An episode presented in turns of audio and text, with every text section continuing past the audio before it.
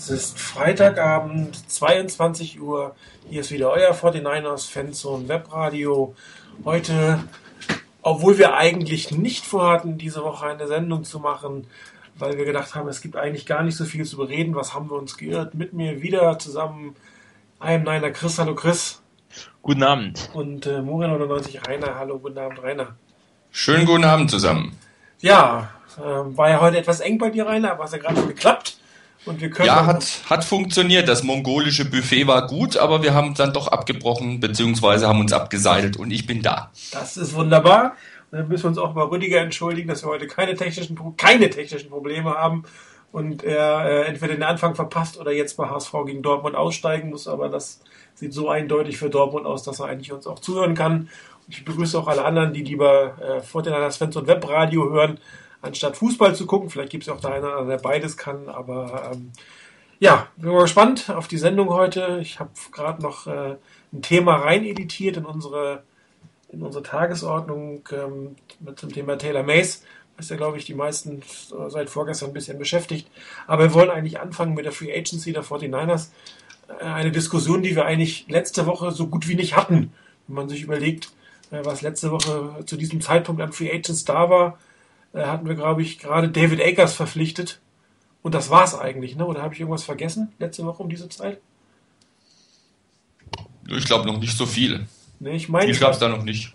Ich meine, es war nur, ähm, also auch, abgesehen von den eigenen Spielern, die verlängert wurden, war es das eigentlich insofern nur Taylor Mays. Heute sieht es ja ein bisschen anders aus. Wir haben eigentlich ein komplett neues defensives Backfield äh, mit ähm, einem sicher gesetzten Starter mit Dante Whitner eine Matthew Williams, der vermutlich der Nummer 1 Backup auf Safety sein wird und mit Carlos Rogers, der meinen Lieblingsspieler auf der linken Seite ersetzen wird. Ähm, vielleicht mal eine Einschätzung von euch. Wart ihr überrascht, ähm, dass es so spät doch noch so erfolgreich war und was haltet ihr von den einzelnen Spielern, Chris? Ähm, überrascht war ich eigentlich nicht so, weil ich habe ähm, das auch schon im Forum gepostet, dass hat, hatte mal einen Peer, äh, Pro Football Talk Bericht gegeben, hat ein ehemaliger äh, Front Office Mitarbeiter eines Teams, ich weiß jetzt nicht mehr von welchem Team das war, auch gesagt, die Teams, die gelassen rangehen und auch äh, Geduld haben, die werden am Ende wirklich gut dastehen. Die werden am Ende noch zu guten Preisen gute Spieler bekommen. Und äh, vielleicht hat Trent Balky diesen äh, Bericht auch gelesen weil es hat wirklich effektiv so äh, hingehauen, dass man mit Geduld hingegangen ist und ähm, am Ende meiner Meinung nach durchaus solide Spieler gekriegt hat. Natürlich, ein Carlos Rogers ist kein Namdi Asomua ähm, und äh, vielleicht ist Jonathan Goodwin nicht gerade ein All-in-Crude oder irgendwie so, aber es sind durchaus sehr gute Spieler. Mir gefällt, gefallen eigentlich bisher alle Free Agent Verpflichtungen. Es sind Spieler, die man zu guten Konditionen ähm, geholt hat. Ähm, und dabei hat, haben die Foreigners eben diese Geduld bewiesen, die ich gar nicht so schlecht finde. Man hat sich nicht irgendwie auf den erstbesten äh, Spieler gestürzt, sondern hat sich wirklich äh, mit dieser wirklich der nötigen Geduld gewartet, hat auch, ähm, denke ich, die Abgänge äh, sehr, sehr gut kompensiert. Also man denke nur jetzt irgendwie an äh, Dashen Goldson, der durch Dante Whitner oder so ersetzt wurde, weil Dashen Goldson also ist ja für mich sowas für dich, Martin, Nate Clemens ist. Jeder braucht seinen Nate Clemens im Team. Oder besser nicht genau. sozusagen. nee, aber sonst muss ich wirklich sagen, sehr zufrieden mit den äh, Leuten, die bisher gekommen sind. Ich denke auch, dass äh, wirklich ganz, ganz breit auch äh, das, das Team äh, auf, auf verschiedenen Positionen äh, Tiefe äh, dazugekriegt hat. Und äh, ja, ähm, ist eine Ausgangslage da, mit der man sicherlich ein gutes Team hat. Wie weit es dann das Team bringt, das müssen auch die Coaches zeigen. Rainer, vielleicht von dir eine erste Einschätzung. Ja, also ich muss einiges von dem, was ich letzte Woche gesagt habe, ein Stück zurücknehmen. Ich bin froh drum, dass ich es zurücknehmen muss und dass es sich nicht bestätigt hat. Insgesamt finde ich persönlich die, ähm, die Free Agency der 49ers mittlerweile recht gelungen. Man kann sicherlich nicht jede Position adressieren in einer Offseason. Ähm, ob alle Veränderungen wirklich das bringen, was die Coaches gerne hätten, das muss man abwarten. Ähm, bis jetzt für mich persönlich so die, die Top-Verpflichtungen oder Top-Verpflichtungen waren in meinen Augen äh, Jonathan Goodwin als Center und ähm, bisschen mit, mit Bauchschmerzen trotz allem äh, Braylon Edwards, bei dem ich hoffe, wirklich hoffe, dass er hauptsächlich auf sich aufmerksam macht und äh, some noise machen will, hat ja gesagt, I'm, I'm here to make some noise. Ich hoffe, dass er das nur auf dem Spielfeld macht und nicht neben dem Spielfeld. Da muss man noch ein bisschen abwarten. Ähm, wenn er das wirklich hinkriegt, dass er alles, was außerhalb des Feldes war, dass er das hinter sich lässt und sich wirklich auf das konzentriert auf dem Feld, dann könnten wir an dem richtig Spaß haben. Ähm, insgesamt denke ich auch, dass an manchen Stellen wirklich Qualität dazugewonnen wurde. Auf alle Fälle. Ähm, ich bin noch nicht bei allen Positionen begeistert und ähm, nachdem ich ein paar Sachen gelesen habe, gerade wie die Bills-Fans zum Beispiel ähm, über Dante Whitner reden, äh, bin ich noch nicht so wirklich überzeugt, dass er wirklich der große Treffer ist. Ich hoffe es sehr. Ich halte eigentlich auch recht viel von ihm, vom Grundsätzlichen her, was er kann. Aber da bin ich jetzt ein bisschen misstrauisch geworden, wie gesagt, nachdem ich da so ein paar Sachen gelesen habe. Insgesamt aber der Eindruck deutlich besser als vor einer Woche. Die Niners waren ruhiger, äh, haben es ruhig angehen lassen, haben sehr konsequent gehandelt. Ähm, gerade wenn man so beim Thema Dante Whitner, glaube ich, war es, ähm, wo es darum ging, dass der eigentlich schon ähm, den Stift in der Hand hatte und Richtung Papier geführt hat, bei den Bengals, glaube ich, war es, und dann irgendwie einer der Niners ihm einen Vertrag für die Niners dazwischen geschoben hat. Ähm, das zeigt anscheinend, dass zumindest die Niners nicht so schlecht angesehen werden, dass sie keinen Spieler kriegen, sondern dass, es zumindest, dass zumindest noch andere Teams gibt, bei denen die Spieler vielleicht eher überlegen, ob sie dort unterschreiben und dann sich vielleicht doch noch für die 49ers und für den Coach vielleicht auch entscheiden. Und das an sich ist schon mal ein ganz positives Zeichen. Ich habe noch die Pressekonferenz von heute von äh, Jim Harbaugh gesehen und vor allem da hat er auch darüber gesprochen, wie er mit äh, Braden Edwards umgegangen sei, als der gekommen ist. Sie haben gesprochen und äh, die sind ja beide von der äh, University of Michigan und offenbar kennt Jim Harbaugh auch den Vater von Braden Edwards und hat ihm gesagt, ja, ähm, er wisse genau, was für ein Typ Braden Edwards ist und wisse, wie er ihn angehen müsse. Also äh, mache ich mir da eigentlich weniger Sorgen. Ich hoffe da wirklich, dass äh, Harbour das Fingerspitzengefühl hat und Braden Edwards zu guten Leistungen coachen kann. Ja, also im, im Großen und Ganzen ähm, muss ich sagen, dass es sicherlich nicht die Top Free Agents sind, die die 49ers hier äh, geholt haben. Ähm, weil man die 2011er Free Agent List sich von ESPN anguckt, ist mit Brian Edwards der 20 beste Free Agent bei den 49ers gelandet. Dante Whitner ist hier auf Platz 24. Aber ähm, ich finde gut, dass die 49ers sehr gezielt anscheinend gesucht haben nach Verstärkung für die eine oder andere Position und lange gewartet haben, äh, Spieler vielleicht auch für relativ günstiges Geld zu bekommen, die sonst so auf dem Markt nicht zu haben wären und wo man auch mal ausprobieren kann, ob das funktioniert oder ob man vielleicht nach einem Jahr später sagt, nee, das, das war's und ohne, dass man wirklich langfristig Geld in diese Spiele investiert hat.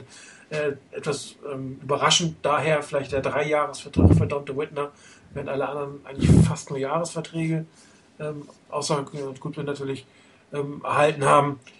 Ähm, ist aber eine vorsichtige Herangehensweise, das ist wahrscheinlich der Plan, den, den Jim Harbaugh und Trent Barkey immer wieder erwähnen, dass sie sich gezielt ähm, auf bestimmte Stärken oder auf bestimmte ähm, Eigenschaften an einer Position konzentrieren und dann einen Spieler suchen, von dem sie hoffen, der ins System passt. bisschen überraschend ist dann natürlich Dante Whitner, wenn man den Scouting Report über ihn liest und jetzt liest ähm, bei, bei ähm, ich glaube bei Matt Barrows oder bei Mike, ich weiß gar nicht, wem das beiden das war, ähm, warum man Taylor oder warum nee, Eric Davis das genau, der gesagt hat, dass er ein bisschen steif in der Hüfte ist und nicht so ganz quer was Feld laufen kann. Was ähnliches liest man über Dante Whitner auch in den Scouting Reports und dass man dann den einen traden will, den den anderen Dreijahresvertrag gibt. Aber äh, wir haben die Spieler, also zumindest Taylor Mace ja eigentlich kaum erlebt und wir schon gar nicht, was jetzt im Trainingcamp passiert. Und äh, Dante Whitner ist halt einer der besten Safeties gewesen, die auf dem Free Agent Markt zu haben waren. Und da hat man einfach zugeschlagen und hat jetzt eine Position versucht zu verstärken, von der man anscheinend nicht, nicht sehr glücklich war, um es mal so auszudrücken. Ähm, der Sean Goldston scheint ja überhaupt keine Chance bei den 49ers gehabt zu haben. Und ähm, man versucht jetzt für Taylor Mays rauszuschlagen, was rauszuschlagen ist, obwohl ja nicht ganz klar ist, ob er tatsächlich entlassen wird, weil als Backup sollte er zumindest noch gut genug sein, zumindest als, als Second-Year-Player, Second-Round-Player ähm, wäre es doch ähm, etwas seltsam, ihn jetzt äh, zu entlassen. Also das würde mich schon ein bisschen wundern.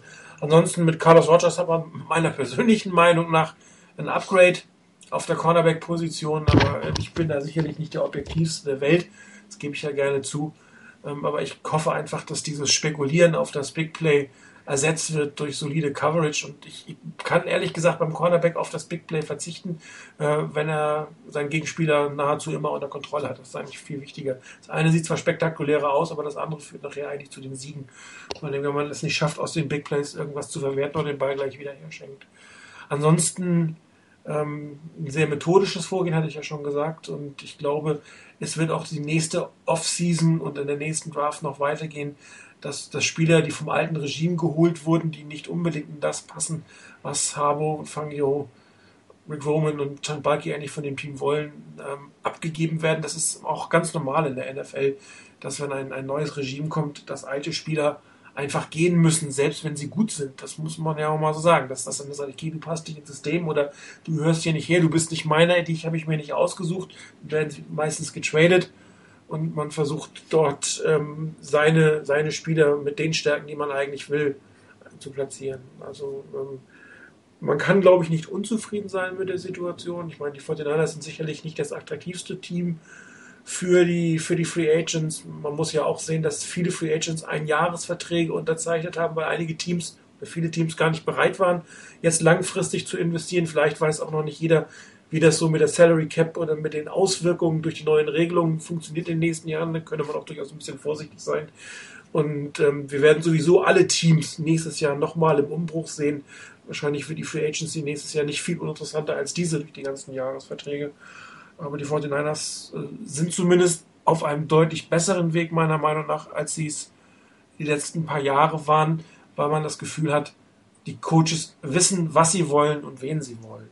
Und ähm, ich hoffe einfach, äh, dass dieser kleine Schritt, der den 49ers gefehlt hat, nämlich eigentlich das Coaching, das Ausnutzen dessen, was die Spieler eigentlich können, was unter Mike Singletary zumindest in der Offense überhaupt nicht der Fall war. Da wurde irgendwie nur gespielt, du hast den größeren Willen, du musst gewinnen, das ist, das ist kein System, das ist keine Taktik, das ist eigentlich nichts in der heutigen Zeit in der NFL und äh, davon werden wir wahrscheinlich nichts mehr sehen, sondern wir werden sehen, wie schaffe ich es taktisch, den, den, Spiel, den Gegenspieler oder das gegnerische Team zu packen und mit welchen Spielern kann ich das machen. Und ähm, ich bin ehrlich gesagt ganz hoffnungsvoll, dass es wieder ein Kampf äh, um die Spitze in der NFC West wird, was halt nicht so schwer ist, aber muss sie halt auch erstmal gewinnen. Das ist natürlich klar. Ja, äh, ich würde vorschlagen, wir gehen einfach mal durch die ähm, äh, einzelnen Teamteile durch und sprechen dann dabei über die einzelnen ähm, Vor- und Nachteile der Spieler, die dort sind. Was meint ihr? Passt für mich. Ja, genau. Wunderbar. Ähm, ich würde sagen, wir fangen äh, von vorne nach hinten an. Defense Line, das Wichtigste. Ähm, keine großen oder eigentlich keine äh, Free Agents Additions hier in diesem Fall. Dafür Halten eines eigenes, eines äh, alten oder eigenen Spielers. Ein ähm, bisschen Tiefe fehlt da, oder, Rainer? Ja, das auf jeden Fall. Also ähm, das ist noch so einer der echten Knackpunkte, finde ich. Ich denke, dass sich die die erste Formation mit McDonald, Sobuaga und Justin Smith durchaus sehen lassen kann.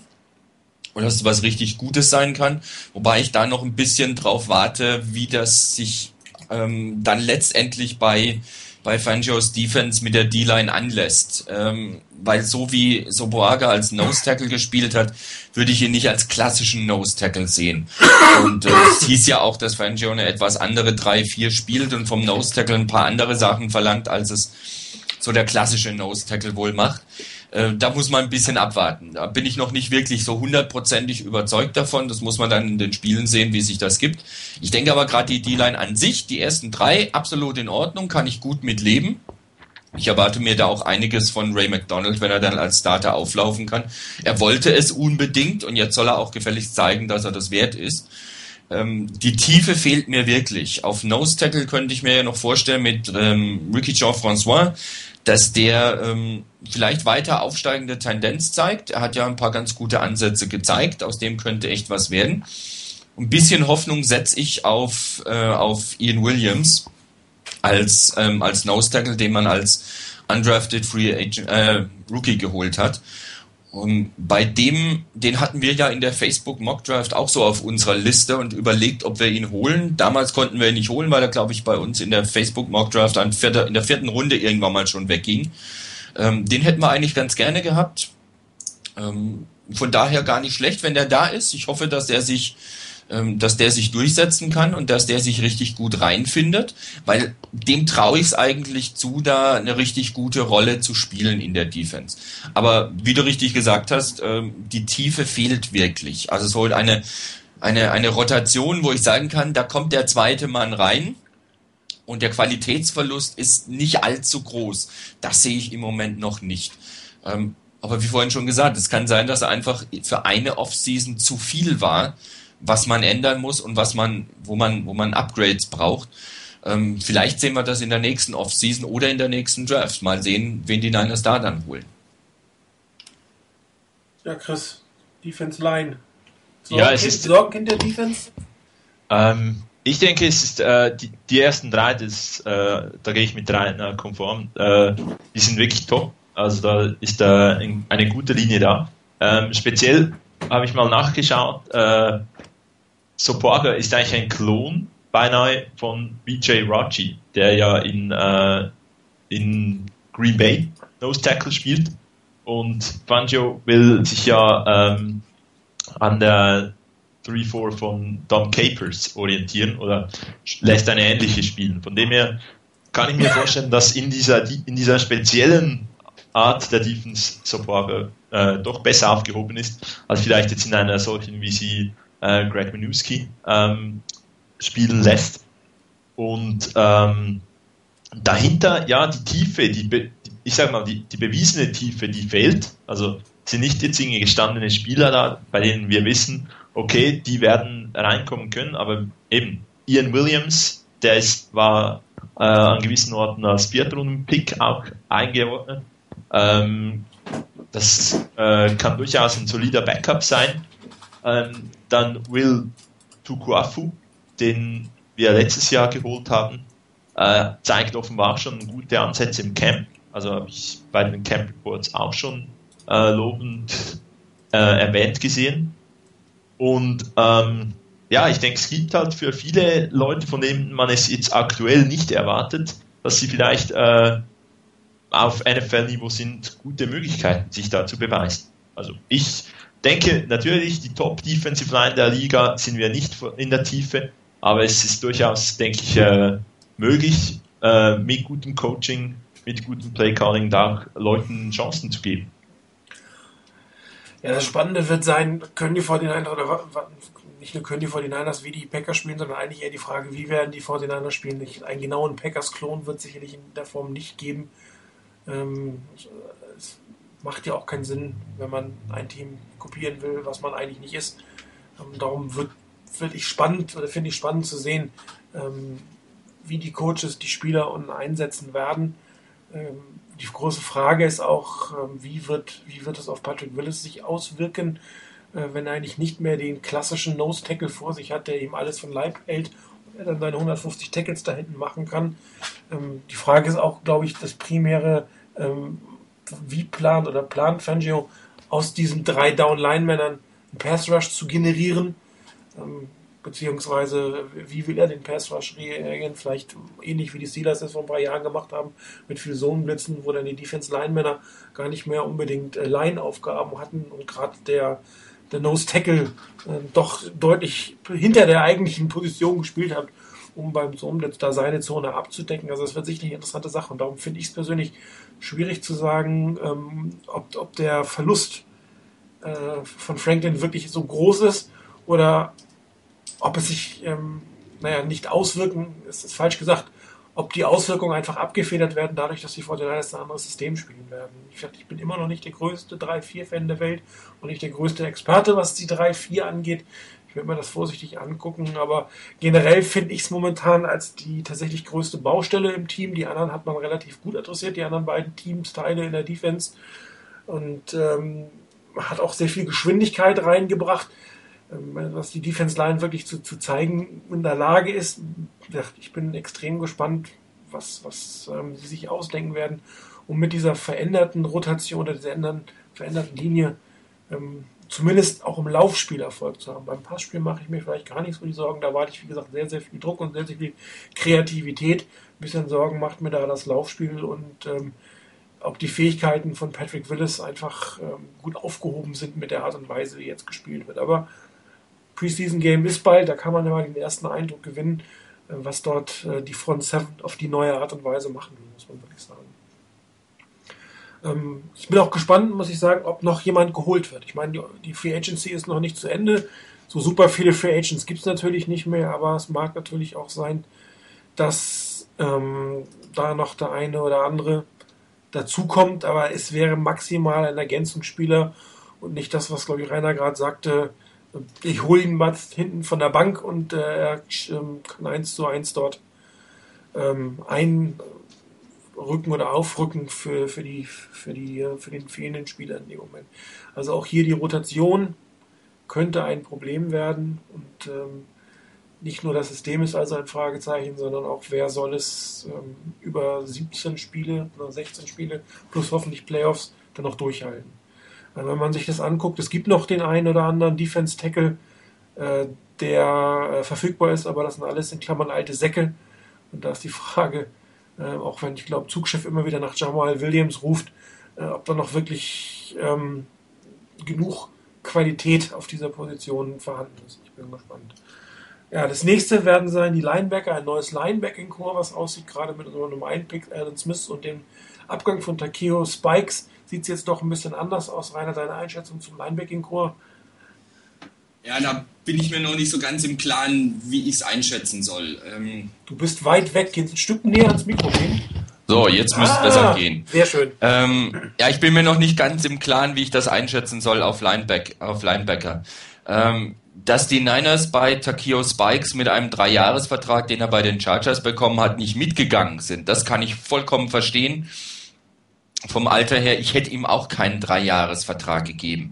Äh, vielleicht mit einem Einjahresvertrag, aber klar, er war da nicht zu halten, wenn ein anderes Team kommt noch dazu, wie die Chargers, die ja doch äh, ein bisschen mehr anstreben, als nur einfach irgendwie mitspielen und wo man vielleicht auch wirklich mit rechnen muss, dass sie ganz gut in die, in die Playoffs kommen was der Kiosk Bike sicherlich verdient hätte, dass er in die Playoffs kommt. Äh, von daher kann ich es absolut verstehen, dass er da gewechselt ist. Schade finde ich es trotzdem, dass er weg ist. Ähm, ich weiß auch nicht, ob das unbedingt auf dem, auf dem Spielfeld so gravierende Auswirkungen hat. Da bin ich mir gar nicht mal so sicher. Natürlich muss man erstmal abwarten, was Navarro Bowman leistet. Ähm, dass er die Erfahrung von Spikes nicht hat, völlig klar. Er ist mit Sicherheit schneller und man muss einfach gucken, wie er sich in die Defense einfindet, wie er sich als Starter dann gibt. Ich gehe davon aus, dass er als Starter auflaufen wird. Und da muss man wirklich erstmal sehen, was da von ihm kommt. Äh, ein bisschen die Frage für mich ist einfach das, wie die, die Präsenz von Takio Spikes im Lockerroom ersetzt wird. Ähm, ich denke, spricht schon für sich, dass äh, Spikes der Player Representative war der 49ers, wenn es um CBA ging. Und das, obwohl er klar war, er ist Free Agent, er hat keinen neuen Vertrag und trotzdem war der, war er derjenige, der da ähm, dazu bestimmt wurde oder dazu gewählt wurde. Das zeigt, denke ich, schon, was für ein Standing er im Lockerroom hatte. Und wie das ersetzt wird, das weiß ich nicht. Und wer den ersetzen kann, da könnte es durchaus sein, dass es vielleicht erstmal wirklich eine Saison dauert, bis da jemand richtig nachrückt und und diese Präsenz gewährleisten kann. Äh, von daher ist es, denke ich, auch ein bisschen schwierig einzuschätzen, wie das läuft in der Richtung. Ähm, ansonsten, ähm, ich denke mal, ähm, Antoine Applewhite, der verpflichtet wurde, das könnte ich mir wirklich vorstellen, dass der sogar einen Starterposten kriegt, äh, nachdem der bei den Chargers wohl, wobei ich das jetzt nicht genau nachgeguckt habe, bei den Chargers wohl auch einige Starts in der letzten Saison hatte. Und ähm, Dann wurde ja noch ähm, Linebacker Blake Costanzo verpflichtet. Ich denke, dass das ganz eindeutig eine Verpflichtung Richtung Special Teams war. Von daher erwarte ich mir von ihm jetzt nicht so wahnsinnig viel ähm, bei ganz normalen Plays, aber die Hoffnung ist sicherlich da, dass er bei den Special Teams ähm, richtig gut spielen kann. Alles, was ich über ihn gelesen habe, ging in die Richtung, dass er einer der wichtigsten Spieler in den Special Teams ähm, der Browns war, unter unserem jetzigen Special Teams Coordinator Brad Seeley. Und wenn er die Rolle auch bei uns spielen kann, dann gewinnen die Special Teams auch eine ganze Ecke. Und das ist sicherlich auch nichts Verkehrtes. Also Linebacker muss ich ehrlich gesagt sagen, außer, also sagen wir präziser, die Outside-Linebacker, äh, da stehen die 49ers meiner Meinung nach deutlich besser da als im letzten Jahr. Ist, äh, Alan Smith scheint sich ja, was man so im Trainingscamp liest, zumindest schon mal sehr gut zu machen. Man muss natürlich immer vorsichtig sein. Ähm, wird natürlich nie ein First-Round-Pick irgendwie ähm, zu negativ dargestellt, aber äh, das scheint gar nicht so schlecht zu sein, was man da gedraftet hat, auch wenn es am Anfang viele Fragezeichen gab, ob er diesen Switch von einem 4-3-End auf einen 3-4 Outside-Linebacker hinbekommt. Dazu hast du ihn ja schon erwähnt, den End von Applewhite, eine wirklich hervorragende Verpflichtung meiner Meinung nach, ein junger Spieler, auch der ähm, noch nicht am Zenit ist von dem, was er eigentlich kann und äh, durchaus möglich, dass, dass er dort einen der Starterposten bekommt. Paris Halsen sicherlich auch weiterhin solide, ähm, kann um den Starting-Posten kämpfen, muss ihn aber nicht bekommen. Ähnliches gilt für Ahmed Brooks, auch der mit Starterpotenzial. Also hier sind wirklich vier Spieler auch in der Rotation, die absolut ähm, gut sind und wahrscheinlich auch das äh, widerspiegeln, was von der Defense gebraucht wird, nämlich Speed. Speed, Speed, Speed. Speed kills. Und ähm, wenn man dann noch in der Lage ist, äh, einen Outside-Linebacker zu finden, der einigermaßen covern kann in bestimmten Situationen, sodass man auch das Blitz ein bisschen variieren kann, dann ist man hier sehr, sehr gut aufgestellt. Also das, äh, der Abgang von Manny Lawson ich mochte ihn eigentlich ganz gerne, aber war jetzt nicht der überschlagende Erfolg, den man sich von einem First-Round-Pick erwartet hatte. Kann man also verschmerzen, diesen Abgang, aber man hat es meiner Meinung nach sehr gut kompensiert. Ist halt ärgerlich, wieder ein verlorener First-Round-Pick, aber ähm, wir haben noch ganz andere First-Round-Picks auf ganz andere Art und Weise verloren. Also von daher muss man da auch das relativieren. Inside-Linebacker sieht tatsächlich mit mehr Fragezeichen behaftet aus. Patrick Willis brauchen wir natürlich nicht drüber diskutieren. Ähm, aber wer wird tatsächlich die Nummer zwei? Und auch hier ist das ähm, ähm, Gebot der Stunde Speed. Glaube, das ist das, was wirklich gesucht wird und was man auch sieht äh, in erfolgreichen Defenses, ist die Geschwindigkeit einfach da. Also als Basisfähigkeit muss man schnell sein und von da aus den Druck ähm, auf den Quarterback ausüben, ähm, lateral sich über das Feld bewegen, den Tackle zu machen oder auch zu covern. Und das kann ein Takeo Spikes einfach nicht mehr. Und das ist völlig richtig.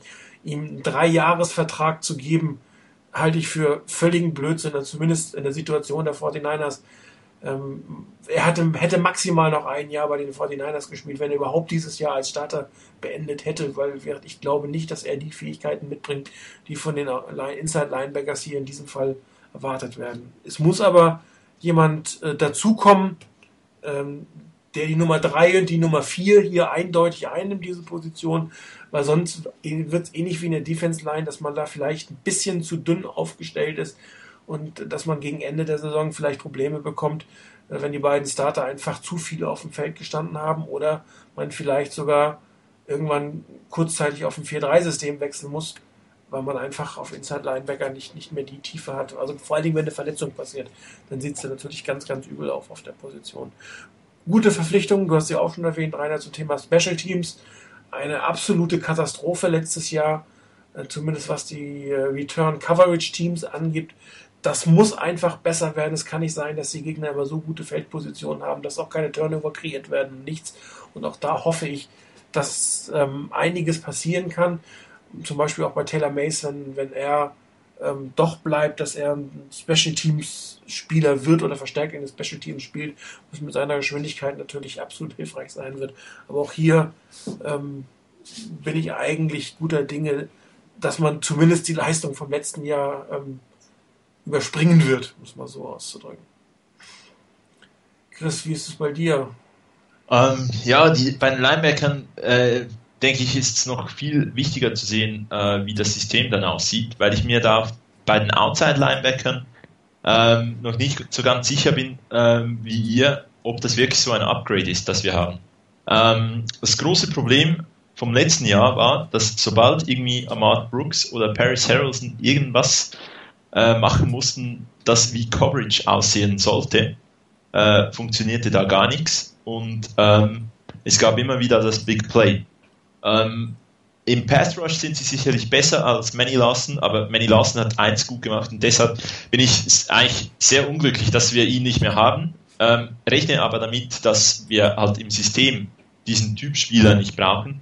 Ähm, es war die Seite zumachen gegen den Lauf und aber auch die Coverage. Da war Manny Lawson einfach sehr, sehr stark. Das ist nicht das, vielleicht, was man von ihm an der Stelle, wo man ihn gepickt hat, erwartet hat. Aber dort war er absolut der stärkste Linebacker, den wir hatten, auf der Outside-Linebacker-Position.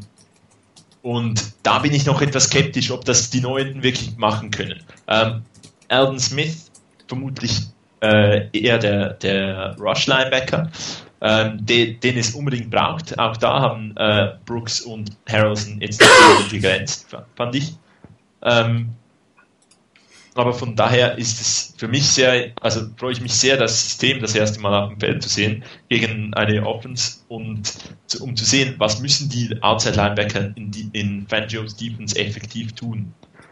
Ähm, wenn sie nicht sehr viel covern können, dann ist sicherlich das eine ganz gute Truppe. Wenn es um, auch um Coverage geht, dann äh, sehe ich etwas schwarz für diese, für diese Jungs. Aber mal schauen. Ähm, Antoine Applewhite gefällt mir auch als Verpflichtung, ist auch so ein, einfach eine Verpflichtung, die die Tiefe äh, fördert, also dass wir wie ein bisschen mehr äh, ja, Tiefe auf dieser Position haben.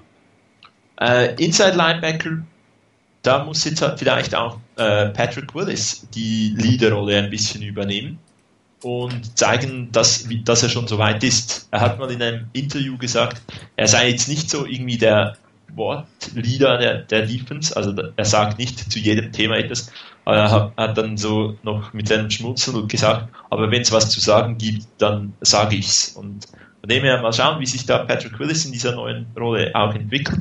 Ansonsten gibt es auch andere potenzielle Leader in der Defense. Ich denke dann äh, Justin Smith, äh, vielleicht auch ein Dante Whitner, der bei der Bills Defense ja auch schon ein Leader war ähm, und so weiter. Also ich denke mal, es kommt sehr, sehr stark aufs System drauf an, das Fangio spielen lassen will, was der Aufgabenbereich der Outside Linebacker ist.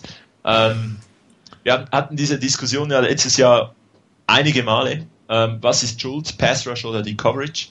Ähm, schlussendlich, wenn wir an beiden Stellen besser werden, ähm, kann es nur gut werden für die Defense. Ja, ich sehe gerade hier ähm, auf äh, NFL Access oder All Access, ähm, kriegt Eisen, hält das neue CBA unterschrieben in die Luft. Äh, für alle, die es nicht geglaubt haben, es ist tatsächlich unterschrieben. Äh, es gibt auch ein kleines Interview mit äh, dem Commissioner und dem ähm, Chef der Spielergewerkschaft. Aber tatsächlich, ich sehe es hier, das unterschriebene CBA für die nächsten zehn Jahre. Und ähm, tja, da können wir, was weiß ich, wie viele Sendungen können wir machen, bis wir das nächste Mal mitten in der Sendung keinen Vertrag mehr haben? Also sind schon ein paar hundert. Ne? Ich bin gespannt. Gut, kommen wir zum äh, letzten Teil der Defense, das defensive Backfeld. Wir hatten am Anfang schon kurz darüber gesprochen, weil hier die meisten Neuigkeiten sind. Ähm, meine persönliche Meinung ist es in Summe ein Upgrade zum letzten Jahr. Wie viel besser es sein wird, wird sich noch zeigen. Ähm, ich bin ja auch nie der große Fan von Michael Lewis gewesen. Das ist für mich einfach ein zu einseitiger Safety, was das Laufspiel angeht. Ähm, da war ich nicht wirklich unglücklich, dass er das Team verlassen hat. Hat natürlich auch viel Hoffnung auf Taylor Mays, aber der scheint genauso einseitig zu sein. Und ich hoffe jetzt, äh, dass die Statistiken von Dante Whitner sich nicht in der Art bestätigen, dass auch er ein zu einseitiger Safety ist, der nur gegen den Lauf spielen kann, weil dann äh, sieht es doch mit den beiden verbleibenden Cornerbacks und dem Free Safety ein bisschen dünn aus dahin. Also Dante Whitner muss ein, ein Faktor im Passspiel werden. Ähm, sonst könnte es ganz schön eng werden. Selbst mit Pass Rush könnte es irgendwann eng werden. Wie gesagt, ich bin natürlich ähm, glücklich, dass ähm, Nate Clemens nicht mehr dort hinten im Backfield steht.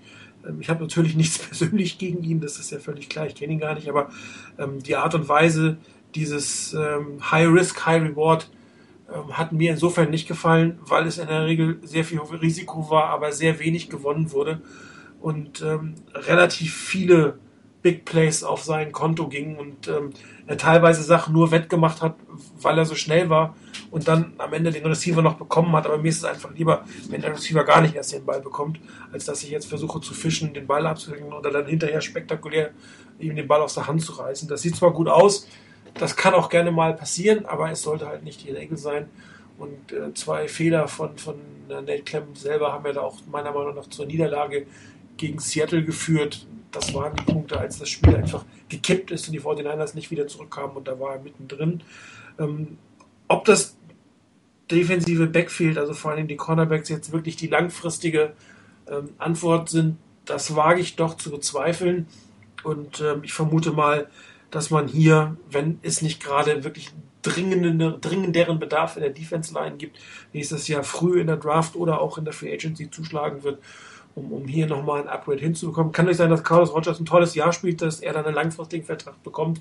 Trotzdem müsste man auch über Sean Spencer nochmal reden, der sicherlich jetzt auch nicht der klassische Nummer 2, sondern vielleicht eher sogar ein Nickel Corner ist. Muss man sehen. Aber in Summe glaube ich, dass das defensive Backfield besser aufgestellt ist als letztes Jahr. Meinetwegen kann Taylor Mace gerne bleiben, ähm, auch für Special Teams, aber dann hätte man mit, mit Mace und Williams ähm, relativ gute Backups hinten dran und mit den beiden Startern bin ich momentan aus Stand der Dinge heute einigermaßen zufrieden. Aber es muss sich logischerweise auf dem Feld zeigen, auch da wieder eine Frage des Systems. Was wird von den Spielern verlangt? Wer muss wie covern? Muss Bump and Run gespielt werden? Ähm, wird mehr Cover 2 gespielt? Sicherlich eine, eine Spielart, die letztes Jahr oder die letzten Jahre Nate Clemens sehr wehgetan hat, weil er einfach nicht der, der klassische Cover 2 Corner ist. Vielleicht hätte er auch besser ausgesehen mit einem anderen System, aber das ist müßig zu spekulieren. Im Endeffekt ähm, bin ich froh, dass diese Woche so viel zum defensiven Backfield passiert ist. Wenn es nicht passiert wäre, dann hätte man die Saison meiner Meinung nach schon, bevor sie angefangen hat, relativ schnell abschreiben können. Wie sieht es bei euch aus, defensiven Backfield? Baustelle der Zukunft, Baustelle einigermaßen gelöst? Also ich finde für den, für den Moment ganz gut gelöst. Ähm, ich bin aber da ehrlich gesagt ein bisschen überrascht worden, nicht nur wegen der wegen des Defensive Backfield, dass es so einen Umbruch gab, sondern doch recht starken Umbruch gab, sondern ähm, generell ein bisschen in der Defense. Ich glaube, heute gab es einen Artikel von Mike Sander, gibt es glaube ich auch auf dem Board, habe ich jetzt vorhin mal ganz kurz gesehen, wo es doch ein bisschen über, wo doch einige überrascht sind davon, dass es so einen sehr starken Umbruch gleich gab. Zwar, wie du vorhin richtig gesagt hast, äh, neue Coaches heißt oftmals, dass man neue Spieler holt, weil die nicht mehr so ins System reinpassen. Aber ich denke mal, ähm, insgesamt hat es mich überrascht, dass es so einen gravierenden Umbruch gab. Ähm, hängt sicherlich mit, damit zusammen, dass eine etwas andere Spielweise da sein wird oder da sein dürfte. Das ist eines, vielleicht auch einfach, weil den Coaches der eine oder andere Spieler an sich so nicht passt, weil sie da vielleicht nicht viel davon halten von dem. Warum auch immer. Ähm, ganz klar ist, denke ich mal, ein Carlos Rogers. Ich bin nicht der ganz große Fan von ihm. Ich denke mal, dass es aber kein Qualitätsverlust ist gegenüber Nate Clemens. Ähm, Ob es ein Gewinn ist, muss man erst abwarten. Ich denke mal, dass sich die Niners zumindest mal nicht verschlechtert haben. Und die Chance durchaus da ist, dass sie sich wirklich verbessert haben. Ähm, was Safety angeht, Dante Whitner, wie gesagt, eigentlich ein richtig guter. Ähm, eigentlich halte ich auch einigermaßen viel von ihm, aber ein bisschen hat mich jetzt ins Grübeln gebracht, was ich vorhin schon erwähnt habe, ähm, was ich da von, von Bills-Fans gelesen habe, nach dem Motto, dass ein Großteil eigentlich jetzt nicht so furchtbar schlimm und, und negativ berührt ist, ähm, davon, dass Whitner weg ist, so als Person und auch als Spieler nicht unbedingt. Er galt oder gilt wohl als extrem dünnhäutig und hat wohl mit den Bills-Fans auch schon mal per Twitter so den einen oder anderen Fight ausgetragen, ähm, was wohl auch nicht so gut ankam. Da muss man auch sehen, ob das. Das muss man alles relativieren, Rainer. Ja, also ja natürlich, klar. ähm, aber trotzdem, ich denke mal, dass ähm, das muss ich zeigen. Es kann ja sein, dass ein neues Umfeld einfach für ihn auch bedeutet, dass er dann einen neuen Start hinlegen kann und dass es genau das Umfeld ist, das er braucht. Und da hoffe ich eigentlich auch wirklich drauf.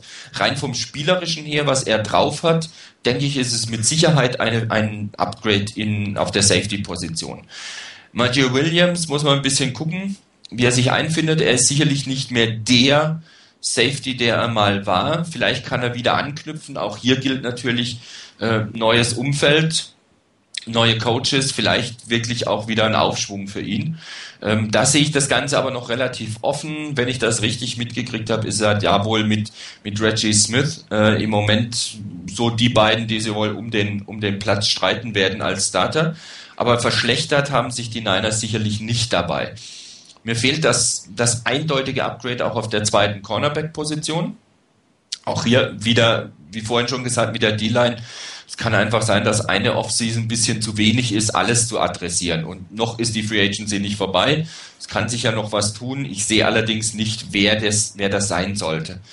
Ähm, und bevor jetzt kommt von wegen, ja klar, Asante Samuel, ähm, alles schön und gut, aber da gab es auch schon einige Stimmen, die halt gesagt haben, ähm, Samuel ist in der einen oder anderen Art Defense wirklich gut, und in der nächsten wirklich nicht gut. Er muss im richtigen System spielen. Ob das System, das Fangio spielen will, das System ist für Asante Samuel, muss man erstmal sehen.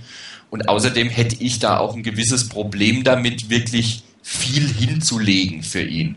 Nicht unbedingt vom Geld her, ähm, wenn er das leistungsmäßig bringt, dann ist er das Geld auch wert.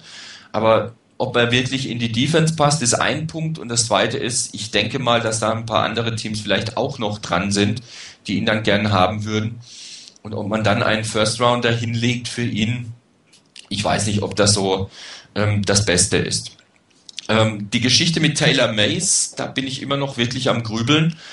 Ähm, ich denke mal, dass, dass das vielleicht eher so war. Nicht, dass die Niners hergegangen sind und hier gesagt haben, hier, wir können Taylor Mays nicht mehr brauchen, will den jemand und ihn da wie, wie saures Bier angeboten haben, sondern ähm, wenn das wirklich so war, dass es Trade-Anfragen gab wegen Taylor Mays, ähm, die jetzt nicht von den Niners initiiert wurden, sondern dass es wirklich welche gab, dann ist es natürlich eine echte Überlegung wert, drüber ähm, mal drüber nachzudenken, ihn jetzt abzugeben.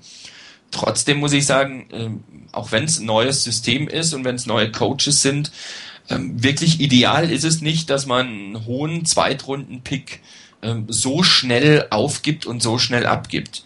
Auf der anderen Seite muss man natürlich sagen, wenn das ein Spieler ist, wo man jetzt sagt, der passt nicht in das System rein und wir kriegen den nicht vernünftig unter und wir trauen es ihm auch nicht zu, dass er, ähm, dass er sich ändert und dass er sein Spiel ändert, dann ist es eigentlich nur konsequent, das zu machen. Und da wäre ich auch vorsichtig, ein bisschen ähm, die Schuld so, so stark auf, auf Trent Balky zu schieben, nach dem Motto, wie kann der den nach einem Jahr gehen lassen, wenn er ihn letztes Jahr gedraftet hat? Selbst wenn er wirklich voll verantwortlich war für die Draft von Taylor Mays, dass er gesagt hat, jawohl, den nehmen wir, ähm, dann ist wirklich der Punkt der, es sind andere Coaches da wenn es ein anderes System gibt und man dann zu der Überzeugung kommt, für dieses System in der Defense passt er nicht, dann ist es einfach nur konsequent, ihn abzugeben. Auch wenn es natürlich wehtut und schmerzt, ähm, dass man einen frühen Second-Round-Pick äh, mehr oder minder in den Sand gesetzt hat und für Umme weggegeben hat. Aber besser, ähm, besser so, als dass man da ähm, ewig mit ihm rummacht, eine Schwachstelle hat, er sich nicht verbessert und man ihn dann nächste Saison vielleicht auch nur zum sehr niedrigen Preis losgeht oder ihn gar entlassen muss. Von daher lieber an der Stelle den Schlussstrich ziehen noch ist er nicht weg, vielleicht bleibt er, vielleicht kann er in den Special Teams seinen Beitrag leisten. Das wäre auch okay, hätte ich auch kein Problem damit. Wobei natürlich klarerweise Zweitrunden-Pick willst du nicht nur in den Special Teams haben. Ja, Chris, deine Einschätzung zum defensiven Backfield? Ähm, für mich ähnlich wie die, wie die äh, D-Line. Ähm, die, die Starter, die werden vermutlich gesetzt sein, durchaus auch Qualität vorhanden. Dahinter viele Unbekannte. Was kann äh, Chris Culliver äh, zeigen, was, äh, was machen da die Backups. Und von daher bin ich äh, da wirklich gespannt. Da hat es auch wieder viele, viele Chancen für, ähm, für die Spieler, sich zu, sich zu präsentieren und sich zu beweisen. Vielleicht ein paar junge, äh, wie kommt Terrell Brown zurück? Äh, Philip Adams, der auch gewisse Ansätze gezeigt hat, äh, die gar nicht so schlecht aussahen. Also da ist wirklich ähm, halt sind große Möglichkeiten da für die Spieler, sich zu zeigen. Ähm, dies, äh, die Sache mit Taylor Mace, ich habe so verstanden, was äh, Jim Harbaugh auch in der Pressekonferenz nach dem Training gesagt hat. Ähm, es, sei offenbar wirklich so gewesen, dass verschiedene Teams äh, nachgefragt hätten, äh, was denn mit Taylor Mays los sei, also ob der zu haben sei. Und dass irgendwann der Punkt gekommen war, wo sich Balki und er gesagt haben, so, nun müssen wir es einfach mal prüfen, was da wirklich dran ist. Ähm, ich denke, wenn das richtige Angebot kommt, wenn man sagt, okay, so richtig passt, passt er nicht ins System, ähm, wir lassen ihn woanders glücklicher werden, dann ähm, ja, wird er getradet werden, aber dann muss das richtige Angebot kommen. Dass man ihn jetzt einfach irgendwie verschachert, irgendwie ähm, für irgendwas hergibt, das denke ich nicht. Und ich denke auch nicht, dass er am Schluss äh, gecuttet wird, weil das, die physischen Fähigkeiten, die er mitbringt, die sind wirklich speziell und sei es nur bei den Special Teams, denke ich, sollte man einen, äh, zumindest in dieser Saison einen, einen Platz für ihn finden. Ähm, aber eben, mal schauen, vielleicht kommt ja noch das gute Angebot, das dann die 49ers nicht ablehnen können. Und äh, ja, dann wäre es halt schade. Ich, ich fand den Pick an der Stelle, wo man ihn gemacht hat, sehr gut. Ähm, es gab ja auch Gerüchte, dass er in der ersten Runde zu den 49ers äh, gehen könnte, dass man so interessiert sei an ihm. Ähm, das hätte ich total falsch äh, empfunden. Aber die in der zweiten Runde mit diesem Potenzial, was er einfach physisch mitbringt, äh, war, fand ich seinen äh, ganz guten Pick. Jetzt mal schauen. Eben, er ist ja noch nicht weg. Ähm, und ich bin über, ich kann mir gut vorstellen, dass auch Taylor Mays noch ein Jahr bleibt und vielleicht dann die Coaches auch nochmals überraschen äh, kann oder denen das Gegenteil beweisen will, weil das war auch seine Reaktion gegenüber ähm, Pete Carroll. Da hat er ja nach der Draft öffentlich gesagt, und dir werde ich es zeigen. Vielleicht jetzt, äh, wenn die 49ers auch nicht so 100% an ihn glauben, vielleicht sagt er sich ja auch, und euch zeige ich es, ich kann das und er bleibt. Also durchaus möglich. Wird, äh, ist für mich auch aktuell der Backup, die, die Starter vermutlich Whitner und äh, Reggie Smith. Aber dahinter eben auch für Taylor Mace können, kann es gute, gute Möglichkeiten geben. Und auf Cornerback wird es auch Möglichkeiten geben für junge Spieler, sich zu beweisen. Ja, das äh, Taylor Mace Geschichte ist natürlich, können Sie jetzt mal vorziehen. Ich hatte sie extra auf den Tagesordnungspunkt. Ähm, ich glaube, wenn man Wert für ihn bekommt, also ich sag mal, einen dritten Runden-Pink oder mehr, wird, er, wird man ihn traden. Weil sonst würde man dieses Angebot nicht machen vielleicht sogar für einen Viertrunde, das weiß ich jetzt nicht, wie die Coaches ihn einschätzen, aber für einen 5, 6 oder 7 Runder würde mich extrem wundern, genau wie ein Cut. Das wäre einfach zu früh im zweiten Jahr, zumal er wirklich einen Wert in den Special Teams hätte. Und ähm, als Backup-Safety sollte er doch ähm, zumindest im zweiten Jahr gut genug sein, um gelegentlich aufs Feld zu kommen. Vor allen Dingen, wenn man mit Matthew Williams einen primären Safety-Backup hat. Ähm, dann wäre er an Stelle 4, glaube ich, also zumindest was man letztes Jahr gesehen hat, nicht der schlechteste und es wäre wirklich ein ärgerlich verschwendeter Pick. Wobei man natürlich auch sagen muss, dass die oder viele USC-Spieler äh, ihren ihr College-Erfolg einfach nicht in die NFL transferieren konnten und ähm, auch, auch Pete Carroll ja jetzt nicht USC-Spieler on, on must drafted oder seine eigenen Spieler um sich herum versammelt. Also da scheint durchaus ähm, im Hintergrund klar zu sein für einen, den einen oder anderen Coach, dass das USC als College fantastisch ist, dass sie gut gecoacht waren, dass man so ziemlich das Maximum aus den Spielern rausgeholt hat, was rauszuholen war und in der NFL die Entwicklung, die oder die Entwicklung dann nur noch sehr langsam oder gar nicht mehr vorangeht. Ähm, vielleicht ist es auch eine Lehre, obwohl ähm, es gibt ja kaum noch USC-Spieler, die unter Pete Carroll gespielt haben. Das heißt, das ist auch irgendwann vorbei. Vielleicht kann man das auch nicht äh, auf die Gegenwart ähm, transferieren, aber es ist schon auffällig, dass, dass ähm, viele USC-Spieler nicht zu Pete Carroll in die NFL gehen und dass er auch Taylor Mays nicht geholt hat.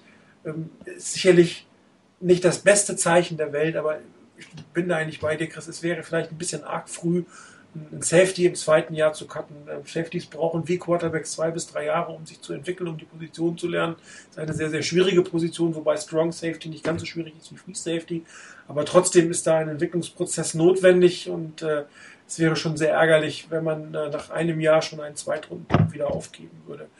Zumal, wie du hast auch schon gesagt, die, die körperlichen Fähigkeiten einfach da sind und man ihn vielleicht auf andere, andere Art und Weise einsetzen kann.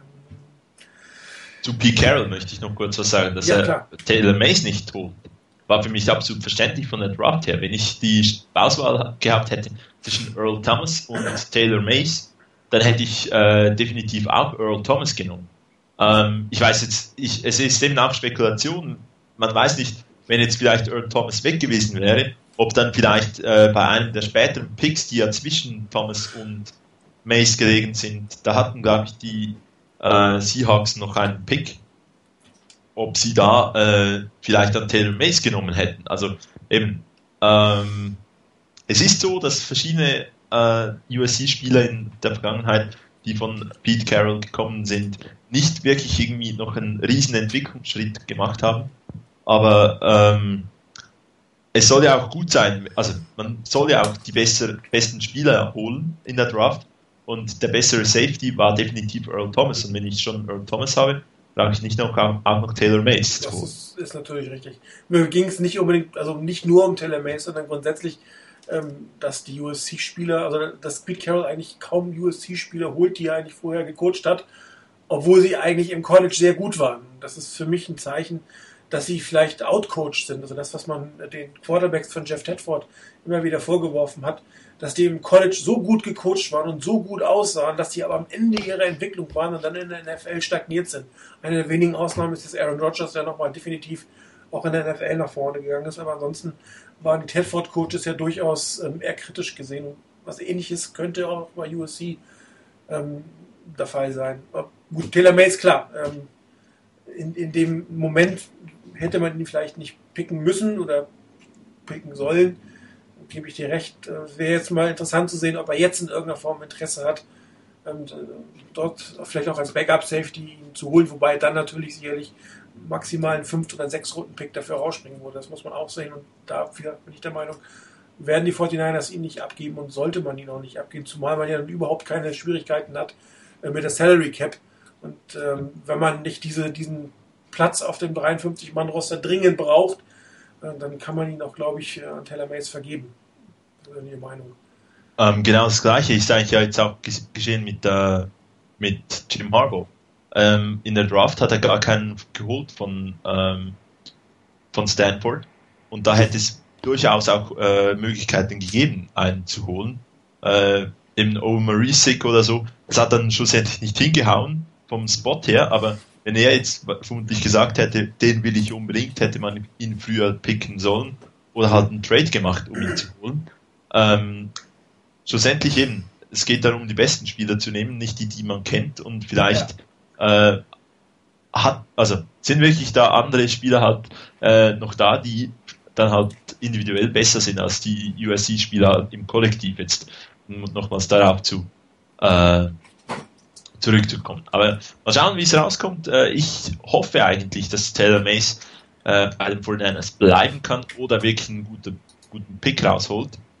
Ähm, ja, das, das wird, werden wir noch sehen, wie sich die Situation weiterentwickelt. Ich gehe davon aus, dass wir so relativ kurzfristig auch sehen werden. Also wenn er jetzt nicht ähm, die nächsten Tage getradet wird, glaube ich, dass er die Saison auf dem Roster der 49ers beginnen wird. Muss man mal gucken. In Summe muss man aber auch sagen, oder kann man sagen, bei den 49ers stehen, äh, wenn alles so nach Plan läuft, fünf ehemalige Erstrunden-Picks ähm, in der Defense auf dem Platz. Justin Smith, Eldon Smith, Patrick Willis, Dante Whitner und äh, Carlos Rogers. Also Talent ist definitiv da. Und ich hoffe ja, äh, dass die Coaches in der Lage sind, dieses Talent auch in zählbaren Erfolg ähm, umzusetzen. Und äh, wie du immer sagst, Chris, äh, ich glaube, du hast es geschrieben, ne, dass Stats nichts zählen, sondern nur Siege. Und das müssen das Team natürlich erstmal beweisen. Genau, es war ein äh, Spruch von Bill Belichick, äh, glaube ich, irgendwie, als ähm, sie viel schlechtere Stats hatten als der Gegner, hat er irgendwie gesagt, ja, Stats interessieren ihn nicht, Siege interessieren. Ähm, Ist ja auch jo. richtig. Genau. Auch was Spielern, äh, Spiel, zählt ja nicht, ob die 100 oder 150 Tackles haben, sondern wie sie sich ins System einfügen, wie sie spielen können, welche Vorteile sie sonst noch bringen. Du hattest das Thema Leadership bei Takio Spikes ja ähm, angesprochen. Es werden sich sicherlich andere Leader finden und ich bin der Meinung, Patrick Willis muss das sein. Er ist eigentlich der Top-Defender, steht in der Mitte der Defense und er muss eigentlich jetzt in seinem, ich glaube, fünften Jahr, ne, muss er definitiv die Führung in dieser Defense übernehmen. Das ist einfach seine Rolle. Eigentlich fast sogar einen Grund mehr, Takeo Spikes oder einen Spieler wie Takeo Spikes äh, gehen zu lassen, damit hier jemand Neues auch für die nächsten 5, 6, 7, 8 Jahre äh, die Führung übernehmen kann, da hineinwächst, diese Rolle annimmt und das am besten in dem ersten Jahr mit dem neuen Coach und mit dem neuen Regime. Rainer, von dir hört man nichts mehr. Bist du noch da? Ich bin noch da. Ich habe okay. zugehört. Meine Güte. ich muss mich ja nicht dazwischen schalten, wenn ihr redet. Ähm, Gerade zum äh, ein Punkt noch zu dem, was du zuletzt gesagt hast. Das könnte wirklich eine auch eine Überlegung gewesen sein.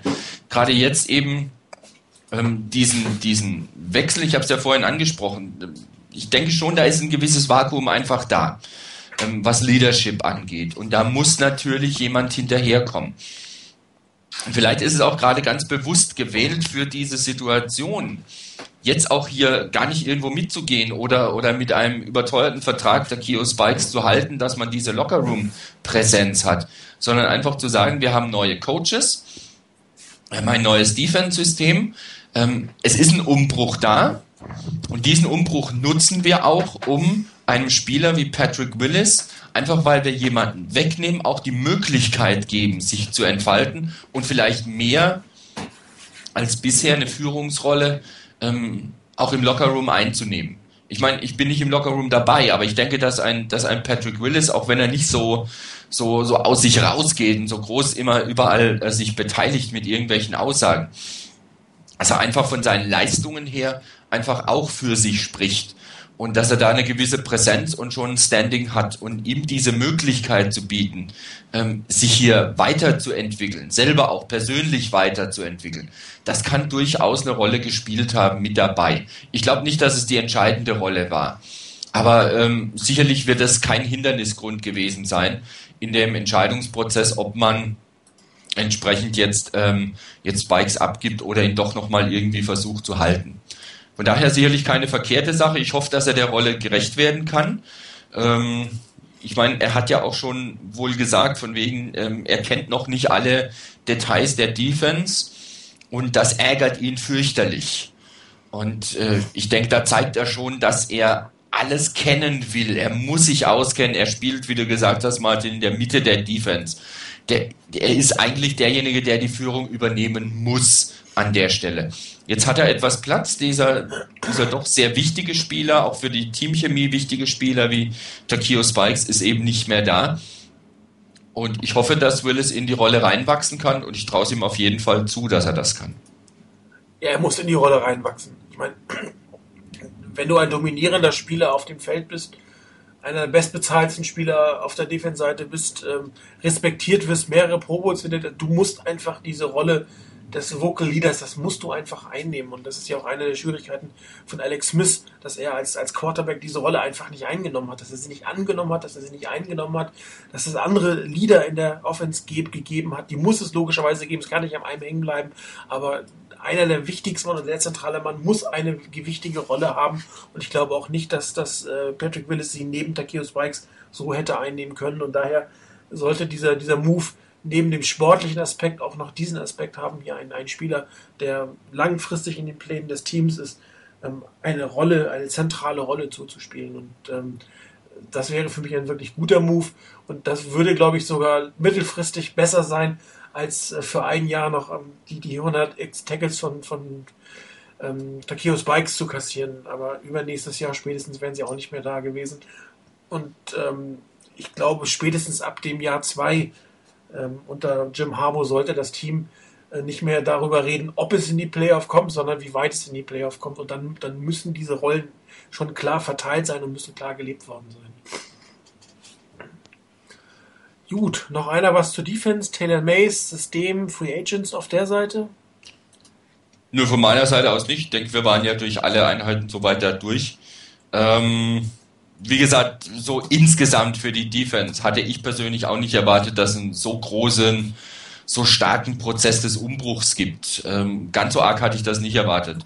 Ähm, man konnte nicht alle, nicht alle Positionen in dem Maße angehen und adressieren, wie es vielleicht nötig wäre. Aber wie gesagt, es ist nur eine Offseason und es ist dann außerdem noch eine Offseason, die nun ganz anders gelaufen ist als jede andere Offseason bisher.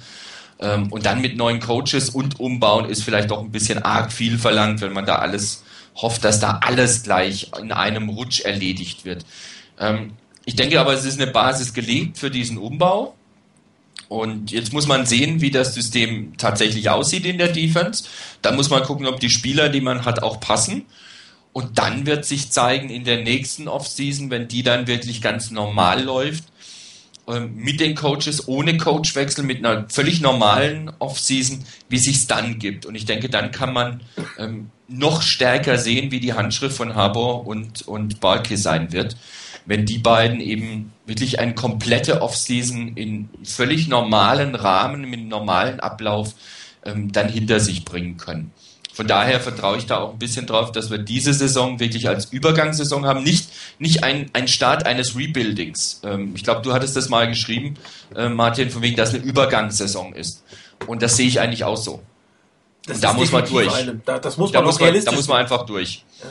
Da darfst du, das darfst du auch nicht unterschätzen. Zwei neue Systeme. Eine West Coast Offense Ja, ist das Schwierigste, was ist. Eine komplett neue Defense, auch wenn sie 3-4 ist.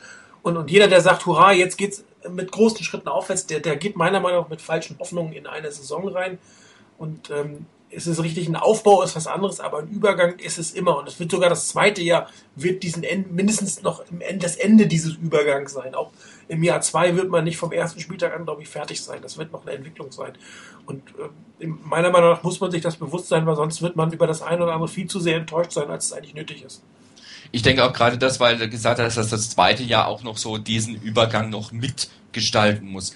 Ähm, ich denke, da brauchen wir auch nicht, nicht drum rumreden. Ich, die Sache ist ja die, wenn du jetzt Spieler hast, mit denen du jetzt auskommst, dann guckst du mal, wie das ist im Lauf dieser Saison und was sich da vielleicht noch tun muss. Vielleicht hast du auch schon Spieler so auf dem Radar, wo du sagst, die könnten nächste Saison ganz gut passen zu uns. Und die brauchen wir dann in der nächsten Saison oder holen wir in der nächsten Offseason, in der nächsten Draft und so weiter und so fort. Und dann hat man den Umbau. Aber dann hat man ja auch wieder neue Leute drin, die man dann hier reinbringen muss. Ja. Ähm, wir hatten es ja mal vor, vor einigen Monaten, als die Saison noch lief, da ging es ja auch um dieses Window of Opportunity für die 49ers. Ähm, dass wir da gesagt haben, so zwei Jahre, drei Jahre und jetzt kommen wir so langsam an die Grenze dran. Nur ich denke mal, mit den ganzen Verschiebungen, die sich jetzt auch schon in der Defense gebildet haben und die sich da angedeutet haben und über die Offense, da kommen wir ja jetzt gleich dazu, denke ich, Ja. dass da auch einiges sich verschiebt, einiges sich verändert. Ich denke, da könnte es durchaus sein, dass dieses Fenster sich ein bisschen weiter nach hinten verschiebt, also mehr Jahre noch da sind. Klar, ähm, Patrick Willis, äh, Vernon Davis oder Frank Gore werden nicht jünger, ganz klar. Aber ähm, vielleicht verschiebt sich insgesamt für das Team dieses, dieses Fenster, das man hat, doch noch ein bisschen nach hinten, weil man eben den Umbau schon eingeleitet hat. Sehe ich voll so. Und zwar, weil gerade die also Patrick Willis und, und Vernon Davis haben noch fünf, sechs, sieben Jahre, ähm, wo sie wirklich äh, in voller Blüte stehen, sozusagen. Frank Gore ist ein anderes Thema. Also das Thema Running Back muss spätestens in der nächsten Offseason, egal was man jetzt mit ihm macht, so adressiert werden, dass ein Nachfolger da ist. Weil Quarterbacks, äh Quatsch, Quarterbacks, Running Backs, die sich der 30 nähern, egal wer es ist, neun von zehn sind dann einfach ausgebrannt und gerade ähm, Gore hat ihnen extrem viel gemacht ähm, in den letzten Jahren und äh, das, das darf man einfach nicht unterschätzen. Ähm, aber das, selbst Teams, die quasi mitten in diesem äh, Window of Opportunity sind, tauschen ja einzelne Spieler aus. Es ist ja nicht so, dass die dann einfach nur irgendwie für Tiefe ähm, draften, es sei denn, man ist irgendwie die Patriots, obwohl auch die ja neue Starter immer dazugefügt haben. Man muss logischerweise ein, zwei, drei Positionen, Spieler, die ausscheiden, ersetzen, aber dass der Kern des Teams, also gerade wenn man auf die O-Line guckt, wo wir gleich hinkommen werden, ähm, zeigt ja eindeutig, dass, dass dieses Fenster sich noch nicht so sehr schließt, äh, beziehungsweise eigentlich noch gar nicht schließt, sondern eigentlich nochmal aufgehen muss. Ich meine, ähm, wenn man jetzt schon von einem schließenden Fenster spricht, das wäre natürlich fatal. Dann ist irgendwas komplett falsch gelaufen, dann hätte man auch einen Jim Harbour eigentlich fast gar nicht gebraucht. Das muss man realistisch sein. Aber ähm, das Fenster äh, kann verlängert werden oder wird verlängert. Und äh, da hängt natürlich auch die nächste Draft und die nächste Free Agency ab. Aber ähm, unter Mike Singletary war sie am Schließen meiner Meinung nach. Aber jetzt, so wie das Team jetzt aufgestellt wird, ähm, hat man das zumindest mal angehalten. die Bewegung des Fensters und wir werden dann im Laufe der Saison oder spätestens in einem halben Jahr sehen, ob es eher zu oder eher aufgeht. Ja, wenn ich, wenn ich so Defense noch was sagen soll, ähm, die, äh, für mich ganz klar vier Worte, nämlich Show me the system. äh, wir haben oft diskutiert, ja eben der, der Punkt, ähm, was der Einfluss de, der Coach ist und so. Ähm, die Spieler, die sind da, das ist sehr viel Talent da, aber schlussendlich, ich will endlich, endlich das System sehen. Ich will endlich sehen, was äh, Vic Fangio mit dieser Defense macht und dann wird schon einiges klar sein, wo die Fortnite stehen. Und es gilt, für mich ist das eigentlich das Gleiche, was ich auch für die Offense jetzt äh, wirklich auch sehe. Nämlich auch da will ich jetzt sehen, wie bringt Jim Harbaugh das, äh, ähm, das System aufs Feld, wie kann er die, äh, das Personal, das die 49ers haben, das durchaus auch in der Offense äh, mit viel Talent vorhanden ist, wie kann er das äh, aufs, ähm, aufs Feld kriegen und äh, uns zu hoffentlich zu vielen Siegen führen. Aber eben auch da, show me the system. Du musst nur noch sieben, acht Tage warten, dann siehst du das System. Jo, freue mich. genau. Ich mich auch. Ja, wir sind ja überlegen, ob wir uns das Texans Preseason Game angucken, wobei Preseason, wo das dritte, das spielen ja schon die Starter noch einen Augenblick, kann man fast hingehen, da wollen wir mal schauen. Aber das wäre es fast wert, das System nochmal aus äh, erster Hand zu sehen. Jo, wechseln wir auf die andere Seite des Balles. Ähm, ich würde einfach sagen, nicht, dass wir jetzt die Free Agents einzeln durchgehen, sondern dass wir sie im, im Rahmen ähm, der einzelnen Teamteile ähm, besprechen und wir fangen, glaube ich, mit dem unspektakulärsten an, die Running Backs. Rainer, wie sieht's aus bei dir? Ähm, hinter Frank Gore nicht viel oder ist da Hoffnung bei den äh, Backups? Und was sollen die 49ers mit ihrem Fullback vor allen Dingen machen? Also wenn wir erstmal beim Running Back selber bleiben, ähm, inwieweit da Hoffnung besteht, wird sich zeigen, ähm, was Anthony Dixon macht, wie seine Entwicklung weitergeht. Ähm, da hoffe ich eigentlich, dass seine Entwicklung wirklich weiter in die richtige Richtung geht, dass er besser wird, äh, dass er auch vielleicht mehr von der Last übernehmen kann. Das wird man sehen müssen, ob er das, ob er das hinbekommt. Er hat ab und zu mal gute Ansätze gehabt. Ähm, allerdings bei weitem nicht das, was ich eigentlich gehofft hatte, dass er zeigen könnte. Aber vielleicht muss man ihm da auch einfach die Zeit und die Möglichkeit geben, ähm, dass er da weiter reinwächst. Ähm, gespannt bin ich persönlich sehr auf Kendall Hunter, den man gedraftet hat. Ähm, da hoffe ich eigentlich schon drauf, dass der ähm, wirklich eine gewisse Rolle schon spielen kann in dieser Saison. Ähm, als Every Downback sehe ich ihn eher nicht, aber ähm, als doch einer mit, mit 5, 7 in der Größe und 200 Pfund Grad mal nicht der Brecher, sondern doch vielleicht eher der schnellere ähm, so mit Change of Pace, das könnte ich mir schon durchaus vorstellen bei ihm. Ähm, und das wäre keine schlechte Sache, wenn da ein bisschen ähm, Überraschungsmoment mit drin wäre. Ähm, ob dann meinetwegen Dixon und Hunter zusammen als Gespann einen Frank Gore ersetzen können, wenn es bei Frank Gore irgendwann mal leistungsmäßig nach unten geht, wenn er so die 30er-Wand ähm, mal erreicht, das bleibt abzuwarten. Ähm, da kann man, denke ich, auch noch nicht so wahnsinnig viel dazu sagen. Da muss ich auch zeigen wieder, wie jetzt in der Offense gespielt wird und wie, ähm, wie Jim Harbour oder generell wie die Offense von Jim Harbour eben die Running Backs einbindet und ob die Spieler, die da sind, dieses System auch so umsetzen können. Ähm, mit Fullback ist ein echter Punkt, äh, wo ich noch nicht so ganz mir im Klaren bin, ähm, wie das da aussehen soll. Ähm, ich bin nach wie vor nicht wirklich begeistert davon, dass man einen Bruce Miller draftet und ihn umlernen will. Von einem, äh, ich glaube, D-Line hat er gespielt, ne? Zum, zum Fullback umschulen will.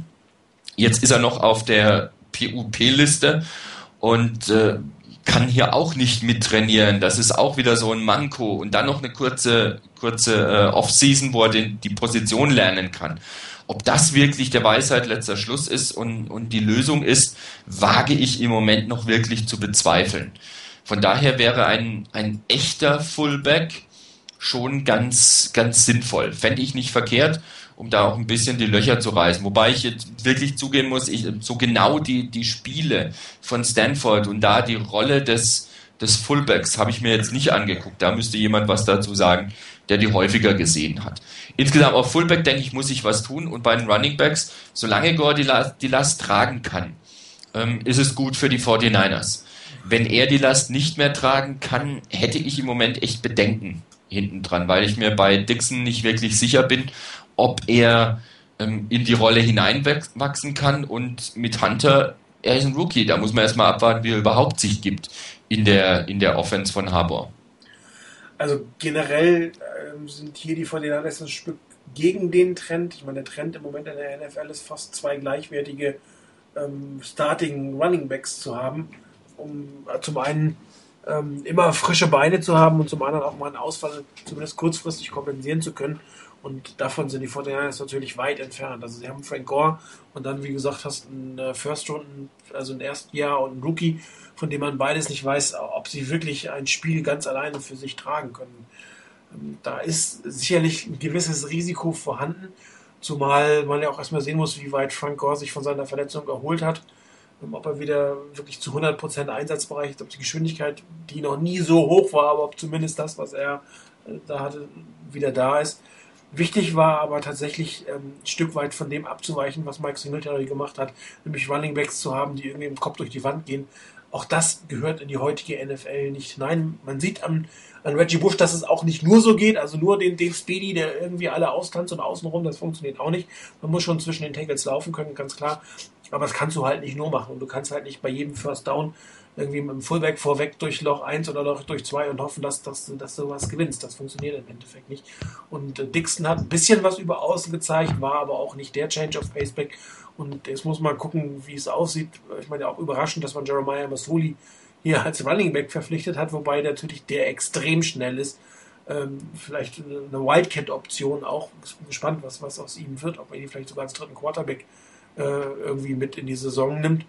Ähm, aber in Summe ist das Thema Running Back sicherlich etwas, äh, wo wir alle die Daumen drücken müssen, dass Frank Gore nichts passiert, weil ich einfach nicht glaube, dass da noch was zu holen ist. Also dass der Markt, ich kann mir das nochmal angucken, bei den Running Backs wäre da noch an, an, Free Agent Stars, aber da, da, da wäre eigentlich nicht wirklich was zu holen. Und ähm, da ist man wirklich auf Gedeih und Verderben. Gut, Michael Bush von den Raiders wäre vielleicht noch eine Alternative, ist natürlich jetzt auch nicht der Top-Back ähm, aber da macht, das macht mir ein bisschen Sorgen. Das gleiche gilt für das Thema Fullback. Also ich habe zwar auch nicht viele Stanford-Spiele gesehen. Äh, wer mich kennt, weiß, warum ich mir das nicht unbedingt angeguckt habe. Ähm, aber ähm, in eine West Coast Offense gehört der Fullback. Der gehört da einfach rein. Ähm, das ist eine klassische Two-Back Offense. Und der Fullback ist jetzt nicht der Runner, sondern der Fullback ist der Blocker und der Läufer und auch mal dazu da, im, im Backfield durch irgendwelche Motions oder Crosses oder Counters äh, für Verwirrung zu sorgen. Ähm, auch da ist die Frage, ob die, die jetzt auf Fullback hier bei den 49ers jetzt gelistet sind, diese Rolle wirklich so auf die Art und Weise ähm, ableisten können. Und ich vermute fast, eher, dass, dass wir Delaney Walker relativ viel auf Fullback, auf der Fullback oder H-Back-Position sehen werden, weil er genau das kann. Er kann blocken und er kann fangen, auch aus dem Backfield heraus. Und er ist eigentlich fast zu schade, um auf der Bank zu sitzen, was natürlich auch für Vernon Davis gilt, der eigentlich klar gesetzt werden muss, den man auch noch weiter stärken wird, glaube ich, diese Saison. Und äh, also meine persönliche Meinung ist, wie gesagt, dass, dass die, die Fullbacks hier, die klassischen Fullbacks, dass vielleicht einer wer auch immer sich im, im Trainingcamp durchsetzt, aufs Roster kommt, auch für die Short-Yardage-Situationen, aber dass vermutlich eher die Danny Walker eine sehr starke H-Back-Fullback-Rolle einnehmen wird, weil es ist von Harbour immer wieder gesagt worden, er will eine West Coast Offense spielen und eine West Coast Offense ohne Fullback ist irgendwie keine West Coast Offense. Klar, es wird drei und vier Wide Receivers jetzt sehen, geben, gerade von dem, was man jetzt bei den Wide Receivers auch hat, aber das ist halt nicht die Basisformation. Die Basisformation einer West Coast Offense ist eigentlich die Pro- oder eine, ähm, eine Pro-Set. Ähm, und die geht nun mal nicht ohne Fullback. Das muss man sehen. Also Running Back ist für mich äh, in der Offense äh, der Point of Concern, so schön auf Neudeutsch, wo man wirklich die Daumen drücken muss und wo man jemanden finden muss, der äh, vor Frank Gore quasi oder in der Pro halt neben Frank Gore auf dem Feld steht. Jo, ähm, für mich, ähm, ich kann es recht kurz fassen. Ihr habt äh, viele interessante Punkte genannt. Ähm, bei Frank Gore wissen wir, was wir an ihm haben. Hoffentlich zeigt er das auch wieder, auch diese Saison und bleibt gesund. ähm, dann ist endlich, endlich äh, die kleine Al Davis Ader in mir drin ähm, befriedigt worden mit Kendall Hunter. Ähm, die letzten irgendwie zwei, drei Jahre fordere ich diesen Change of Pace back, der ein bisschen noch ein lebendiges Element reinbringt. Den haben wir jetzt. Ähm, Fullback, ich war ähm, beinahe so geschockt, als ich die, den Pick von äh, Miller gesehen habe, äh, wie als ich die Twitter-Nachricht gelesen habe, dass man offenbar Taylor Mace traden will. Ähm, Miller, ich, die Coaches werden was in ihm gesehen haben und mal schauen, was sie denn in ihm gesehen haben. Vielleicht kann er das ja effektiv äh, zeigen, was wir, was sie von ihm wollen. Ansonsten, äh, ja, ich lasse mich überraschen. Ich hoffe natürlich, dass Frank Goa fit bleibt und dann haben wir da, dort hinten eigentlich kein Problem, denke ich. Wenn er die Saison durchhält. Auch genau. nicht, nur, nicht nur mit Verletzungen her, sondern auch natürlich von der Kondition her, vom körperlichen. Das ist natürlich ein riesengroßes Fragezeichen. Kommen wir zu einer Unit, die, glaube ich, äh, deutlich besser äh, dasteht, die Offensive Line. Ähm, vier junge Spieler und ein alter Hase, um es mal so auszudrücken. Sicherlich, gerade weil der alte Hase in der Mitte steht, äh, eine wirklich gute Verpflichtung, die die von den Niners gemacht haben. Und da ist Potenzial drin. Vielleicht nicht die nötige Tiefe, aber Potenzial, oder Chris? Ähm, ja, die, die Tiefe, denke ich, ist auch da. Es sind verschiedene Tweener da, die, ähm, die verschiedene Positionen eben spielen können in der Offensive Line. Äh, man denke da an Adam Snyder, der als Guard und als Tackle eingesetzt werden kann, offenbar sogar auch als Center. Äh, Tony Ruggie ähm, hat ja auch letzte Saison, äh, glaube ich, jede Position in der Offensive Line gespielt. Von daher, ich denke mal, die sieben Leute, die man dann auch ans, ans Spiel mitnimmt, die äh, bieten da doch genug, genug Tiefe, vor allem weil halt verschiedene Spieler äh, variantenreich einsetzbar sind. Ähm, bei den Startern auf Offensive Line sehr glücklich mit äh, Jonathan Goodwin. Die Verpflichtung macht äh, sehr einen guten Eindruck. Ähm, Kollege von mir, der Saints-Fan ist, äh, findet das gar nicht so toll, dass Was äh, du denn Goodwin für Leute? Ich bin entsetzt. Saints-Fan, Broncos-Fan, oh je. Ja, also äh, ich versuche die ja zu bekehren. Ah, okay. nee, also er sagte, er ist enttäuscht, dass äh, Goodwin nicht mehr bei den Saints ist und äh, das ist ja eigentlich gut für uns haben wir eigentlich einen guten Spieler geholt. Ähm, Zugchef wird jetzt mit mir nicht äh, einig gehen, aber ich finde äh, Joe Staley ein ganz äh, passabler und solider äh, Left Tackle. Ähm, auch wenn das jetzt vielleicht in diesem einen Bericht etwas so, ausge äh, so getönt hat, als ob da irgendwie äh, der jetzt gar keine Chance gegen Alden Smith hatte. Ähm, ich finde, der macht einen guten, soliden Job, ist auch langfristig an dem, ans Team gebunden. Und ähm, ansonsten ja, auch die anderen Positionen sind äh, mit vielversprechenden Leuten besetzt. Ähm, Mike Upari, ganz, ganz starker Left Guard. Ähm, right Tackle hat äh, Anthony Davis sicherlich viel, ähm, viel Potenzial. Muss er noch, muss noch reifen, das ist klar.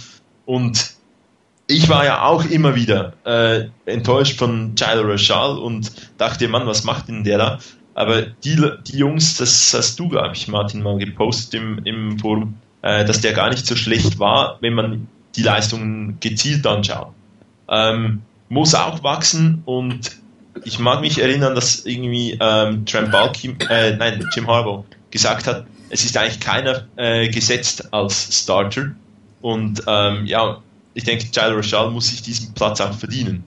Aber sonst, wenn, wenn die ihr Potenzial ausschöpfen, die Offense, und ich denke, das auch da wieder das System, das ähm, entscheidend ist, wenn die Offense variantenreicher wird, ähm, wird es auch für, die, für den einzelnen Spieler einfacher. Und das mit dem Kopf durch die Wand äh, gehen, das funktioniert nur bedingt und halt ähm, muss trotzdem variantenreich sein. Und als ich mal ein College-Spiel von Stanford gesehen habe, zwar glaube ich gegen die California Golden Bears. Ähm, da haben die Kommentatoren äh, ges davon gesprochen, dass Jim Harbaugh Power Running Game spielen lässt. Und ich dachte so, am Motto, ja, das machen die 49ers ja auch. Und äh, ich sah, musste dann feststellen, dass das Power Running Game, was Jim Harbaugh spielen lässt, doch sich bedeutend unterscheidet von dem, was äh, Mike Singletary unter Power Running Game verstanden hat und zwar zum Positiven, sehr stark unterscheidet. Von dem her, wenn die, ich denke, die Line wird davon profitieren, dass das äh, Coaching und Playcalling besser sein wird und äh, wenn sie ihr Potenzial ausschöpfen, dann ist das eine ganz, ganz gute Truppe da. Ähm, natürlich, wenn man irgendwo eine Verstärkung noch kriegt, äh, dann nur her damit, aber ansonsten passt das, glaube ich, ganz gut. Die jungen Spieler, die beiden Picks, die man noch geholt hat, auch die ja sehr offenbar sehr vielseitig einsetzbar. Und ähm, ja, mal schauen, vielleicht kann ja einer von denen noch äh, Tony Rocky verdrängen oder so. Also mal wirklich bin ich gespannt drauf, auch welchen, welchen Einfluss schlussendlich da das System hat. Ja, Rainer, deine Ansicht zur Offense Line. Ja, also ich war nicht wirklich begeistert, dass man Davis Bars, David Bars abgegeben hat. Ähm, ich hätte mir eigentlich gewünscht, dass er bleibt, weil ich denke, er hat eine gute Entwicklung hinter sich bei den Niners als Center und war, denke ich, auch ein sehr wichtiger Bestandteil in der O-Line der 49ers in der letzten Saison. Ähm, als ich dann die Zahlen gehört habe von dem Vertrag, den er bekommen hat bei den Giants, muss ich sagen, da konnte ich es nachvollziehen, dass die Niners nicht mitgegangen sind. Dennoch fand ich schade, dass er gegangen ist. Ich hätte auch sehr gut mit ihm leben können, wenn er weiterhin bei den Niners geblieben wäre. Denn ich denke, er hätte da noch weiter in die Rolle reinwachsen können. Ähm, allerdings muss ich sagen, die Verpflichtung von Jonathan Goodwin, die kam für mich auch ein bisschen aus heiterem Himmel. Ähm, vorher hieß es mit Olin Cruz eventuell daran interessiert, dass man, dass die Niners daran interessiert wären. Äh, und dann kommt plötzlich Jonathan Goodwin um die Ecke und dann gleich noch nicht mit einem Einjahres, sondern mit einem Dreijahresvertrag. Und wenn einer beim Super Bowl-Gewinner in den letzten Jahren ähm, jedes Spiel gestartet hat als Center, dann kann er kein schlechter sein. Ähm, und dann hat er auch Erfahrungen, die er mitbringt. Und er ist einfach auch ein Spieler, der eben erstens mal nicht nur in den Playoffs war, sondern eben auch ähm, einen Titel geholt hat, einen Ring mitbringen kann. Und das ist auch sicherlich nicht zu unterschätzen. Hier ist ähnlich wie, wie bei anderen Spielern natürlich die kurze Zeit vorher, vor Saisonbeginn, sicherlich nicht optimal, gerade als Center, der dann die Kommandos geben soll und, und ähm, seine, seine Leute instruieren soll, was da noch geändert werden müsste. Ähm, an den Assignments und ähnlichem. Aber ähm, ich denke, er ist ein so erfahrener Spieler, dass er das gut auf die Reihe bringen kann. Und wenn ich mir die Vertragsdetails bei ihm anschaue, dass er über diese drei Jahre 10,9 Millionen kriegen soll, dann ist das im Vergleich zu David Bars wirklich ein Schnäppchen von dem her, was er kriegt. Und von der Erfahrung her einer, der auf Center wesentlich mehr Erfahrung hat. Und von daher sicherlich haben die Niners auf der Position grundsätzlich äh, mal gewonnen. Das auf alle Fälle. Die anderen Positionen waren eigentlich oder könnten von der letzten Saison übernommen werden. Mit Davis auf rechts und Staley auf links und mit Ayopati und Rashal auf den Guard-Positionen.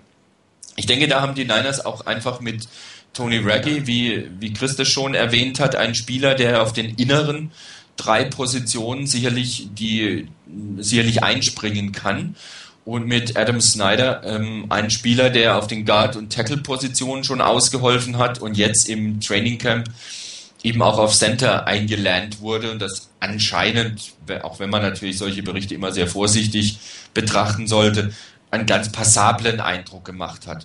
Eventuell will man ihn da ein bisschen weiter ranziehen und es ist nicht verkehrt, wenn man einen Spieler hat, der im Prinzip jede Position spielen kann. Sicherlich nicht jede gleich gut, aber wenn er diese Position spielen kann, ist es nicht verkehrt.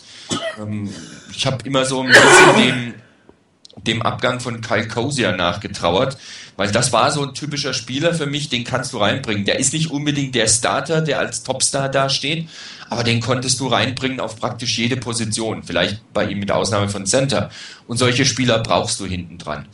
Inwieweit da die, die Rookies, ähm, was war das, Kilgore und Person, glaube ich, waren es, Inwieweit die da reinpassen und sich reinfinden können, muss man sehen. Aber da hat man einfach auch wieder zwei Leute geholt über die Draft, denen man wohl einiges zutraut. Und es wäre schön, wenn der eine oder andere hier sich durchsetzen könnte bei den Niners. Ein bisschen gespannt bin ich darauf, was mit, äh, mit Alex Boone passiert. Ob er in die Rotation auf Tackle reinkommen kann und wenn Left Tackle, Right Tackle und wenn es eben beide sind von mir aus. Ähm, ich würde mir es wünschen für ihn und ich halte eigentlich schon was von ihm, dass er da auch eine Rolle spielen kann. Wäre schön, wenn er schafft. Ähm, ein Fragezeichen steht noch da, ähm, was jetzt mit, mit Barry Sims ist, ob man ihn ähm, nochmal holen soll für ein Jahr vielleicht. Vielleicht wäre es nicht schlecht, aber ich denke, auf der anderen Seite hat man auch jüngere Spieler, denen man Vertrauen schenken sollte. Von daher denke ich, insgesamt hat die Line sicherlich eher gewonnen als verloren. Ähm, bisschen vielleicht Kopfschmerzen, wenn Staley ähm, wieder verletzt wäre, wer dann wirklich so gut auf Left Tackle einspringen kann. Ähm, ich sehe ihn auch eine ganze Ecke besser als Left Tackle, als es zum Beispiel Zugchef macht. Ähm, von daher da vielleicht ein bisschen bedenken, aber insgesamt denke ich, dass die, die Line auf jeden Fall ähm, gewonnen hat. Ja, da bin ich absolut bei dir. Ähm, ein absolut, ein wirklich erfahrener Center, ein Veteran, der sicherlich das, die drei Jahre noch in sich haben sollte, vielleicht auch nur zwei, aber ich gehe mal davon aus, äh, dass man äh, auch, dass er die drei Jahre noch gut ausspielen wird und der dann quasi die doch junge und noch nicht ganz so erfahrene Linie führen wird. Und ähm, mit der Erfahrung, die er in den letzten Jahren hatte, inklusive eines Super Bowl-Siegs, ähm, was Besseres kann, kann sich ein Mike Ayopati und Anthony Davis, aber auch ein äh, Rashal und Staley einfach nicht wünschen.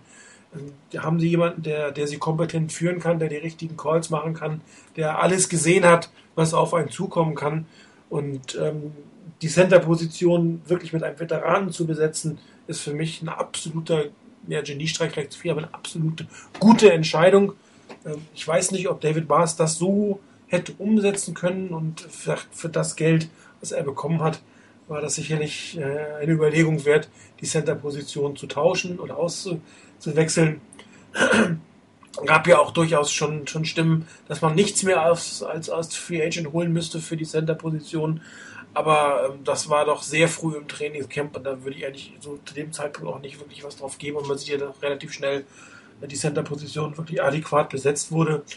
Ähm, eine für mich sehr gute Verpflichtung und eine Verpflichtung, die alle anderen vier, die da in der Linie spielen werden, voranbringen wird in ihrem Spiel, die das Laufspiel stärken wird und dementsprechend auch das Passspiel spielen stärken wird. Und ähm, ich glaube, gerade Mike Ayopati, der direkt neben ihm spielt, wird dieses Jahr weil er im zweiten Jahr ist, aber auch weil er so einen Spieler neben sich hat, einen, einen sehr, sehr großen Sprung machen, dass er zum, mit zum besten Guard der ganzen Liga sich entwickeln kann, äh, wo er doch einige am Anfang Überlegungen hatten, ob er überhaupt ähm, ein First-Runden-Talent ist.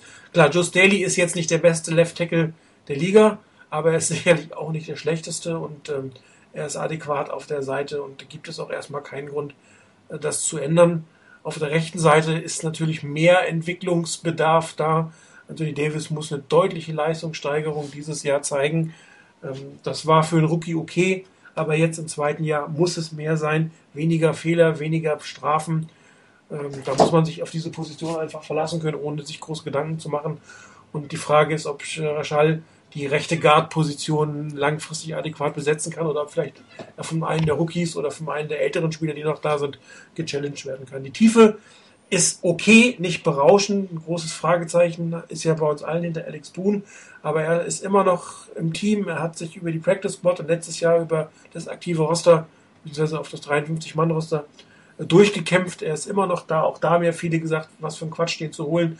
Aber äh, es war ein undrafted Free Agent und dafür hat er sich eigentlich relativ wacker geschlagen. Und ähm, vielleicht kann er zum primären Backup sich in den nächsten ein, zwei Jahren auf der Tackle-Position entwickeln, was, was auch ähm, den Bedarf an einem weiteren Picken ähm, in, der, in, der, nächsten Draft oder in, einen Free Agent holen für eine, eine Backup-Tackle-Position erübrigen würde. Also ähm, ich bin da ganz hoffnungsvoll, was die Offense-Line angeht. Ähm, was du sagtest, Chris, das Power-Running-Game, also ich habe ja das Bowl-Spiel ähm, von Stanford, ich habe sogar inzwischen zweimal geguckt, muss ich sagen, obwohl Stanford ja nicht wirklich mein Lieblingsteam ist. Aber es war wirklich interessant anzugucken.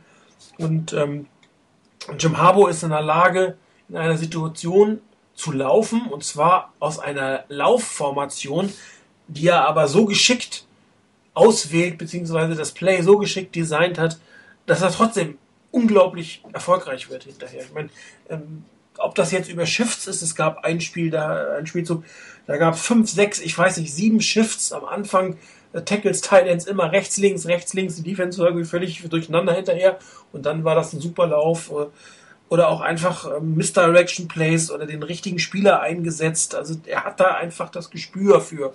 Und da, in solcher Situation kann man tatsächlich auch ähm, angekündigt, nenne ich das jetzt mal, mit einem Power Running Game erfolgreich sein. Weil wenn man es nicht nur spielt und wenn man es adäquat spielt und äh, nicht dann einfach nur sagt, du läufst durch die Mitte und du bist kräftiger, also schaffst du es auch.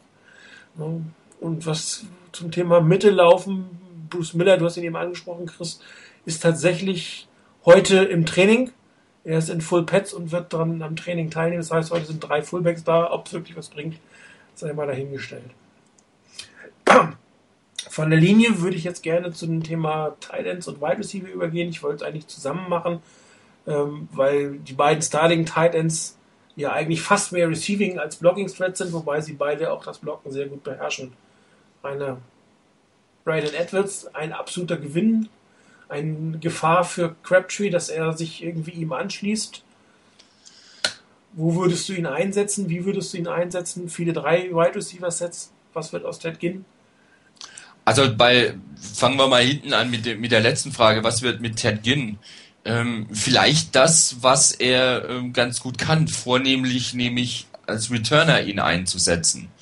Äh, da hätte ich jetzt auch kein großes Problem damit.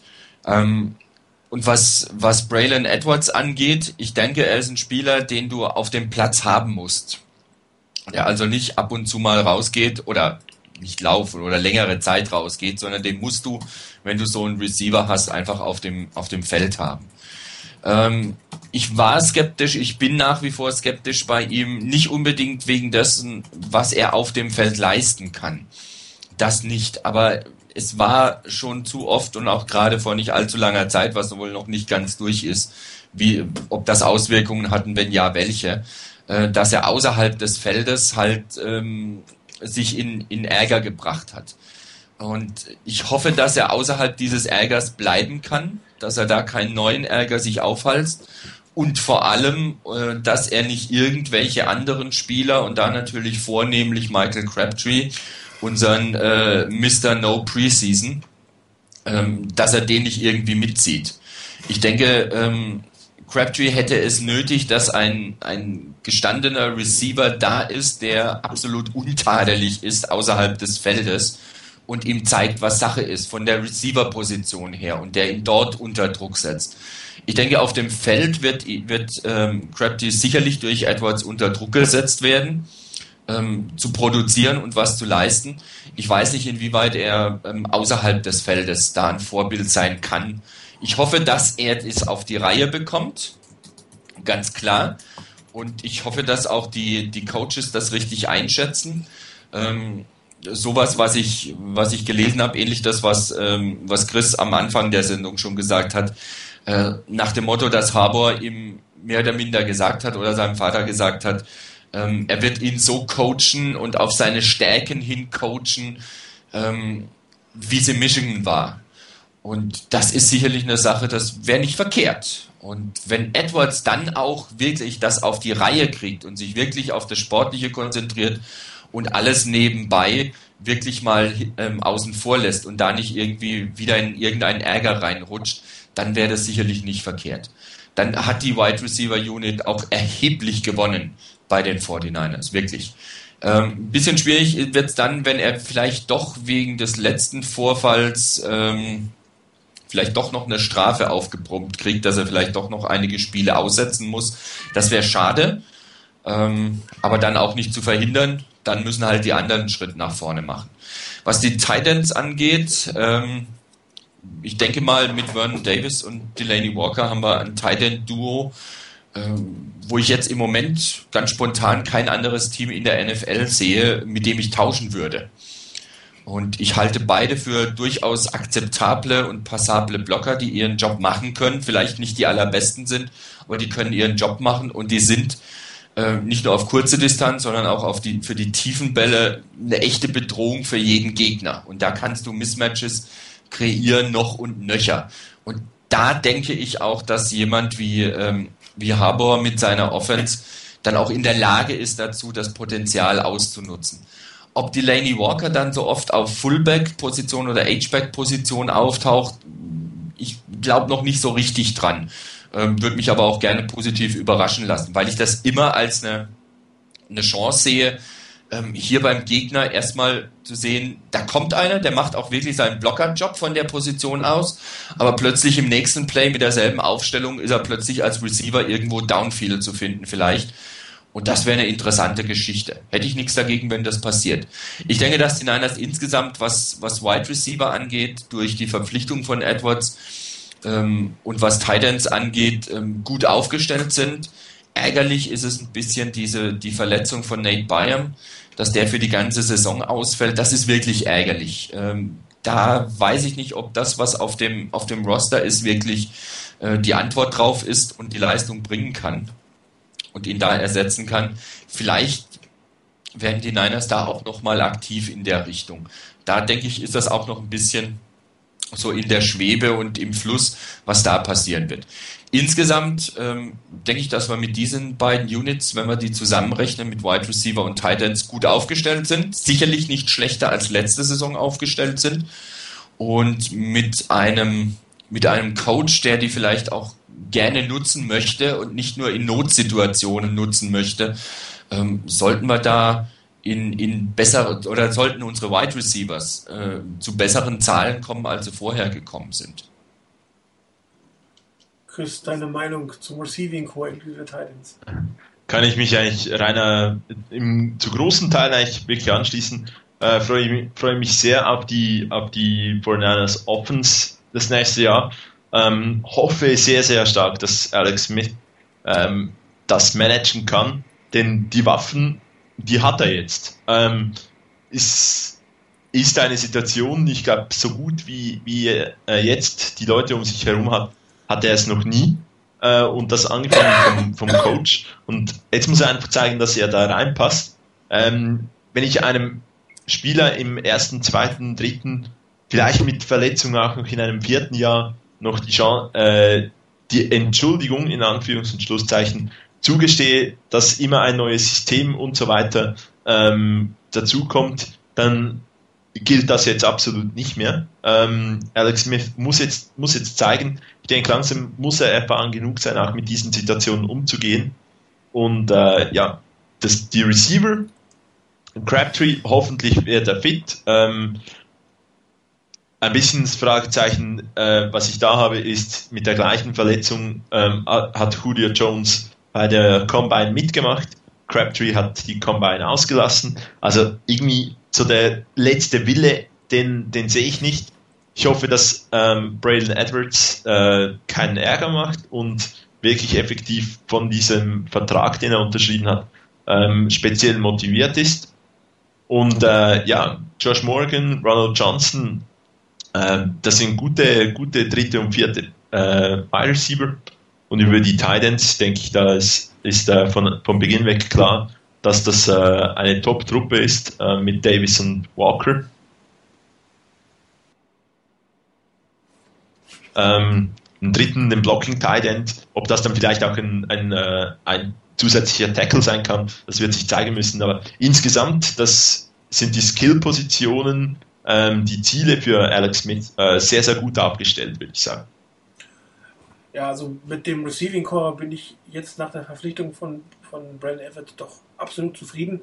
Es bietet unglaublich viele Optionen. Das muss man so eindeutig sagen. Man kann zum Beispiel jetzt mit Josh Morgan und Brandon Everett auf den Flanker-Positionen spielen und Michael Crabtree, der im Routenlaufen nicht ganz so präzise ist, vielleicht äh, in die Slot-Position nehmen, dass er hier den ein oder anderen Defender im Backfield noch beschäftigt. Man kann natürlich mit, mit Edwards und Crabtree als Starter auflaufen und dann Ted Ginn in die Mitte setzen. Also, da ist unglaublich viel Potenzial. Zusammen mit Vernon Davis könnte das wirklich ähm, Matchup-Probleme geben. Wie gesagt, äh, Jim Harbaugh weiß, wie man diese Matchups ausnutzen kann und äh, wie er die Plays so gestaltet, dass das ein oder zwei definitiv die Chance haben werden, äh, die Plays vernünftig zu machen, wenn der Quarterback äh, den Ball dann dahin bringt. Das ist natürlich äh, immer Voraussetzung. Und ähm, wenn man sagt, es müssten eigentlich die besten Spieler auf dem Feld stehen, dann müssten da halt Gore, Walker, Davis Morgan, Crabtree und Edwards spielen. Und ähm, daher auch meine Vermutung, äh, dass man dann Delaney Walker durchaus in die H-Back- oder Fullback-Position bringt, äh, um einfach die Optionen zu haben, alle gleichzeitig aufs Feld zu bringen und nicht immer mit zwei, vier Wide Receivers und einem Teil oder ähnliche Sachen aufzulaufen. Ich glaube auch, dass Vernon Davis durchaus ähm, eine ähnliche Rolle wie ähm, Dallas Clark in Indianapolis einnehmen wird. Vielleicht nicht, dass er nur im Slot spielt, wie das Dallas Clark manchmal macht, aber dass man ihn auch ähm, nach außen bringt, äh, in die Slot-Position hereinbringt und dann mit Delaney Walker als Thailand immer noch einen extrem guten Mann dort stehen hat. Also die, die Möglichkeiten, die taktischen Möglichkeiten, die vorher schon nicht schlecht eigentlich waren, durch halt Walker und Davis auf der Thailand-Position, sind jetzt durch Brian Edwards nochmal ein Stück größer geworden. Und ähm, er verdient halt viel Geld, wenn er besser spielt. Und ähm, er wird, glaube ich, auch ähm, versuchen wollen, natürlich das Geld zu verdienen, die Stats zu haben, um einen großen Vertrag zu kriegen. Ähm, ich hatte gar nicht daran gedacht vorher, dass, es ja, dass er und Harbo beide aus Michigan kommen. Und als ich dann noch gelesen habe, dass es familiäre Bekanntschaften oder sogar Freundschaften gibt, da war ich eigentlich durchaus beruhigter, ähm, weil wenn, wenn man einen Spieler länger kennt, hat man natürlich auch ganz anderen Zugang zu ihm, kann ganz anders mit ihm reden. Ähm, und ähm, vielleicht sieht auch Braylon Edwards, dass das jetzt so seine letzte Chance ist, seine Karriere nochmal auf dem, auf dem richtigen Pfad im Endeffekt zu bringen. Und ich hatte es ja auch schon erwähnt, wenn sich auch nur annäherungsweise andeutet, dass er eine gute Saison spielt, sollten die 49ers gar nicht bis in die Offseason warten, sondern den Cap-Room, den sie immer noch haben, nutzen und ihn in der Saison zu einem vernünftigen Vertrag ähm, verhelfen, um ihn an sich zu binden. Weiß, man weiß ja wirklich nicht, was aus Michael Crabtree wird. Ähm, ich hoffe immer noch, dass, dass er einen großen Entwicklungssprung macht, es ist jetzt die dritte Offseason, in der er nicht dabei ist. Und ähm, das hilft ihm natürlich nicht, vor allen Dingen, weil er, wie gesagt, nicht der präziseste Routenrunner ist. Aber er hat halt unglaubliches Talent und auch hier setze ich meine Karte eigentlich auf, auf Jim Harbaugh, dass er ihn auf eine vernünftige Art und Weise seinen Stärken entsprechend einsetzt. Vielleicht es kann durchaus sein, dass er eher zum Nummer 3 Slot Receiver wird, für, für dieses Jahr und dann in der nächsten Offseason nochmal ähm, mit angreift. Also das Wide Receiving Core gefällt mir so gut wie seit Ewigkeiten nicht mehr, muss ich eindeutig sagen, auch wenn Brian Edwards natürlich aufgrund seiner, seiner Off-Field-Probleme ein Risiko ähm, darstellen könnte. Aber ehrlich gesagt, das Talent ist unglaublich und äh, jetzt kann man auch überlegen, ähm, wir haben drei Erstrunder in der Offense Line, einen Erstrunden Thailand und zwei Erstrunden, ne, drei Erstrunden Wide Receiver. Auch da ist eine Menge Talent und das hatte auch durchaus einen Grund, warum die in der ersten Runde gedraftet wurden. Und man muss was jetzt nur noch äh, die PS auf die Straße bringen, wie das so schön heißt. Und, und da glaube ich eigentlich, dass der Taktik-Experte ähm, Jim Harbour es einfach reißen wird. Also ich glaube wirklich, dass wir eine völlig andere Offense von der Philosophie, von der Präzision, von den taktischen Varianten sehen werden, als wir es eigentlich seit dem Abgang von äh, Mooch nicht mehr gesehen haben. Also alles, was danach kommt, seit Ericsson war ja wirklich noch ein langweiliger Kram um es mal so auszudrücken. Und äh, ich bin echt hoffnungsvoll und jetzt muss eigentlich nur noch einer der beiden Quarterbacks, und damit sind wir auch am letzten Punkt, Stopp, Moment, eine Frage habe ich noch vorher. Na gut. Ähm, hat jemand, hat jemand von euch eigentlich irgendwelche Details von dem Vertrag von Braylon Edwards mitbekommen, außerdem, dass er eine Million verdienen soll und wenn er diese Ziele erreicht mit 90 Receptions und noch Pro Bowl Nominierung 3,5 Millionen, gibt's da irgendeine Stufe dazwischen? Also ich habe noch nur End oder Weder. Ich habe irgendwo was gelesen, dass er mit einer vernünftigen Leistung zumindest zwei, also ne, zwei Millionen kriegen kann. Das hat irgendjemand getwittert. Ich weiß nicht, ob Sparrows oder Mayoko war. Mhm. Einer von beiden hatte auch mal die zwei Millionen im Raum. Also das scheint kein harter Cut, sondern es scheint auch durchaus ein, äh, ein Escalator drin zu sein, der auf den vorher greift. Ich weiß genau, nicht, ob du was anderes gehört hast. Nee, habe ich auch gehört. Ähm, eine normale ähm, Saison, das hat äh, Jason LaConfora getwittert. Ähm, wenn er eine solide äh, Starting Type Year habe, dann ähm, circa zwei Millionen soll er dann verdienen. Also es ist ähm, nicht irgendwie ein, ein äh, heftiger Sprung zwischen ähm, einer Million und dreieinhalb Millionen, sondern da ist offenbar auch dazwischen ähm, was, was dabei. Was natürlich auch, muss man sagen, sinnvoll ist. Ich habe den Tweet gerade gefunden. One more note on Brian Edwards contract. If he has a solid, in Anführungsstrichen, starting type year, projects to make slightly under 2 million. ist absolut richtig, das zu machen, weil die Ziele, die da drin stehen, sind natürlich bewusst sehr hoch gesetzt. Und äh, wenn du nach einer halben Saison einfach schon siehst, dass, dass du sie nicht mehr erreichen kannst, dann ist das auch kein Anreiz mehr. Also das Anreizsystem muss da anders gestrickt sein. Und es ist Gott sei Dank auch anders gestrickt. Und es ist ja auch nur fair, dass einer, der eine vernünftige Saison spielt, selbst wenn sie nicht die super, hyper Übersaison ist, ähm, entsprechend bezahlt wird. Nee, habe ich auch nichts dagegen. Deshalb habe ich nachgefragt, weil, wie gesagt, darüber jetzt noch gar nichts gesehen hatte. Ähm, weil ich mir das auch nicht vorstellen konnte, dass es da so einen harten Schnitt gibt, entweder eine Million oder dreieinhalb Millionen ungefähr. Das war mir auch ein bisschen arg großer Sprung. Deshalb habe ich nachgefragt. Kannst weitermachen mit Quarterback. Ja, dann kommen wir zur wahrscheinlich zum größten, ich weiß nicht das größte Problem nennen. Ich will sagen, Entschuldigung, das größte Fragezeichen, was definitiv im Team zu finden sind. Ein Rookie Quarterback ist sowieso immer ne, erstmal eine Wundertüte, von der du nicht weißt, was kommt. Und ähm, Alex Smith ich glaube, wir haben hier zwei durchaus Friends von Alex Smith, einen dem neutral gegenüberstehenden und sonst auf dem Board sehr viele Gegner von Alex Smith. Und er hat halt 75.000 Leute im Stadion gegen sich bei jeder Incompletion. Und ähm, das ist für die Saison mehr noch als das defensive Backfield, mehr noch als das neue 3-4 Verteidigungssystem. Der entscheidende Punkt kann einer der beiden, oder man muss es deutlich sagen, kann Alex Smith mit einem erneuten Quarterback äh, Quad Change es schaffen, die Offense so zu führen, dass sie regelmäßig Punkte macht, dass die Offense nicht die Spiele verliert, dass man bis zuletzt in den Spielen mit drin ist und dass man in die Playoffs kommt. Man wird nicht jedes Spiel gewinnen, er wird auch nicht jedes Spiel wie ein junger Gott spielen können, das geht gar nicht. Aber kann er 10, 11 Spiele so spielen, dass die 49ers gewinnen oder zumindest kurz vorm Gewinnen sind? Und ähm, das ist etwas, was, glaube ich, extrem schwer vorauszusagen ist.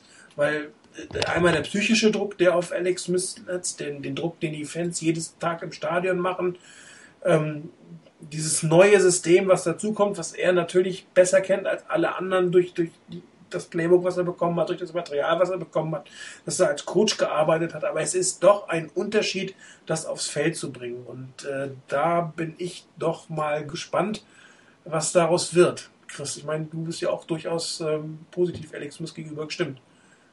Äh, ja, ähm, wenn das so rübergekommen ist. Ähm, ja, ist ja. es. ähm, ich, ich bin jetzt irgendwie, ja, Alex Smith hatte eine schwierige Karriere. Ich meine, wenn, wenn, ich ein, wenn man ein Buch schreiben möchte, äh, wie man einen Quarterback verheizen kann, ähm, kann man vielleicht die Karriere von Alex Smith äh, einfach zusammenfassen man hat es ihm nicht einfach gemacht, aber wie vorhin schon angetönt, äh, irgendwann muss er damit auskommen. Es gibt Quarterbacks, ähm, die halt auch immer wieder ein, äh, das Team wechseln und ähm, dann auch funktionieren müssen. Und er ist irgendwie jetzt in dieser Situation.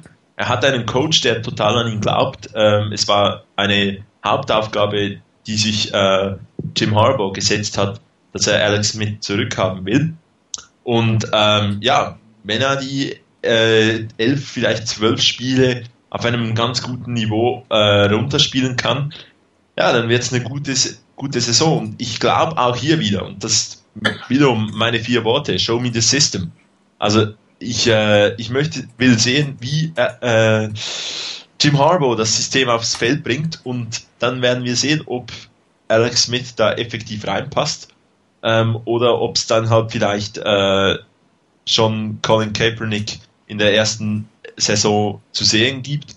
Oder, äh, und das ist, soll ja nicht auszuschließen sein, aber wird halt jetzt auch immer später halt, ob es da noch einen Trade gibt für irgendeinen Spieler, der da noch äh, reinkommen könnte. Aber äh, ich traue Alex Smith eine solide Saison zu. Das macht mich vermutlich jetzt hier zum Alex Smith-Sympathisanten.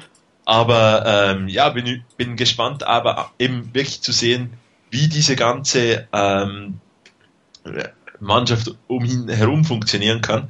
Es ist die beste Situation, die er je hatte und sehr gespannt, äh, wie Jim Harbaugh, was Jim Harbaugh aus ihm herauskitzeln kann. Der ähm, ja, äh, wenn ich Harbour zutraue, etwas einzuschätzen, dann sind das Quarterbacks und da hoffe ich mal, dass er zumindest dieses, äh, dieses eine, eine Jahr mit Alex Smith ganz gut gestalten kann. Ähm, die Saison à la Peyton Manning oder Tom Brady erwartet ja vermutlich niemand. Ähm, Alex Smith muss solide spielen, dann kommt das ganz gut heraus, denke ich. Ja, Rainer, deine Gedanken zu den Quarterbacks? Tja, also ich denke mal, mit einer völlig normalen Offseason ähm, glaube ich nicht, dass Alex Smith noch bei den 49ers wäre. Ich denke, dass er dann den Mike getestet hätte und da wäre er sicherlich irgendwo untergekommen und ich glaube auch, dass die 49ers dann ähm, ein bisschen aggressiver hinter einem anderen Quarterback her gewesen wären. Welcher das hätte sein sollen, das ist immer noch die Frage und ähm, vielleicht wäre es Matt Hasselbeck geworden, vielleicht Kevin Cope, ähm, wie auch immer. Ähm, wie gesagt, ich glaube nicht, dass, dass Alex Smith wirklich noch der Quarterback der 49ers wäre ohne Lockout. Jetzt hatten wir aber den Lockout und äh, die Situation ist, wie sie ist und da müssen die Niners und äh, Jim Harbaugh das Beste draus machen. Er hat sich ganz klar für Alex Smith ausgesprochen. Ähm, ich glaube auch nicht, dass das bloß so dahingeredet ist nach dem Motto, ich habe keinen besseren, jetzt muss ich den halt so gut machen, wie er ist.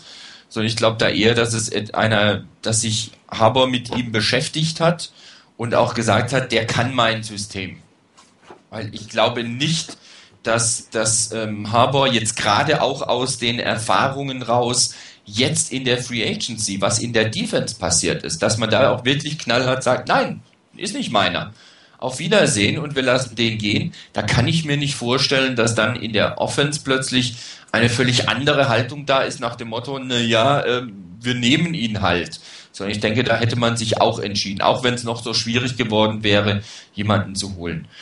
Ähm, die Niners werden wirklich in erster Linie mal ziemlich auf Gedeih und Verderb darauf angewiesen sein, dass Alex Smith ähm, nicht zwei, drei Jahre braucht, um das System auf das Feld zu bringen, sondern dass er das schneller auf das Feld bringt. Zumindest so, dass er, dass er die Niners nicht mit seinen Aktionen komplett jeder Chance beraubt, das Spiel gewinnen zu können. Er sollte die Niners mindestens mal im Spiel halten mit seinem Spiel.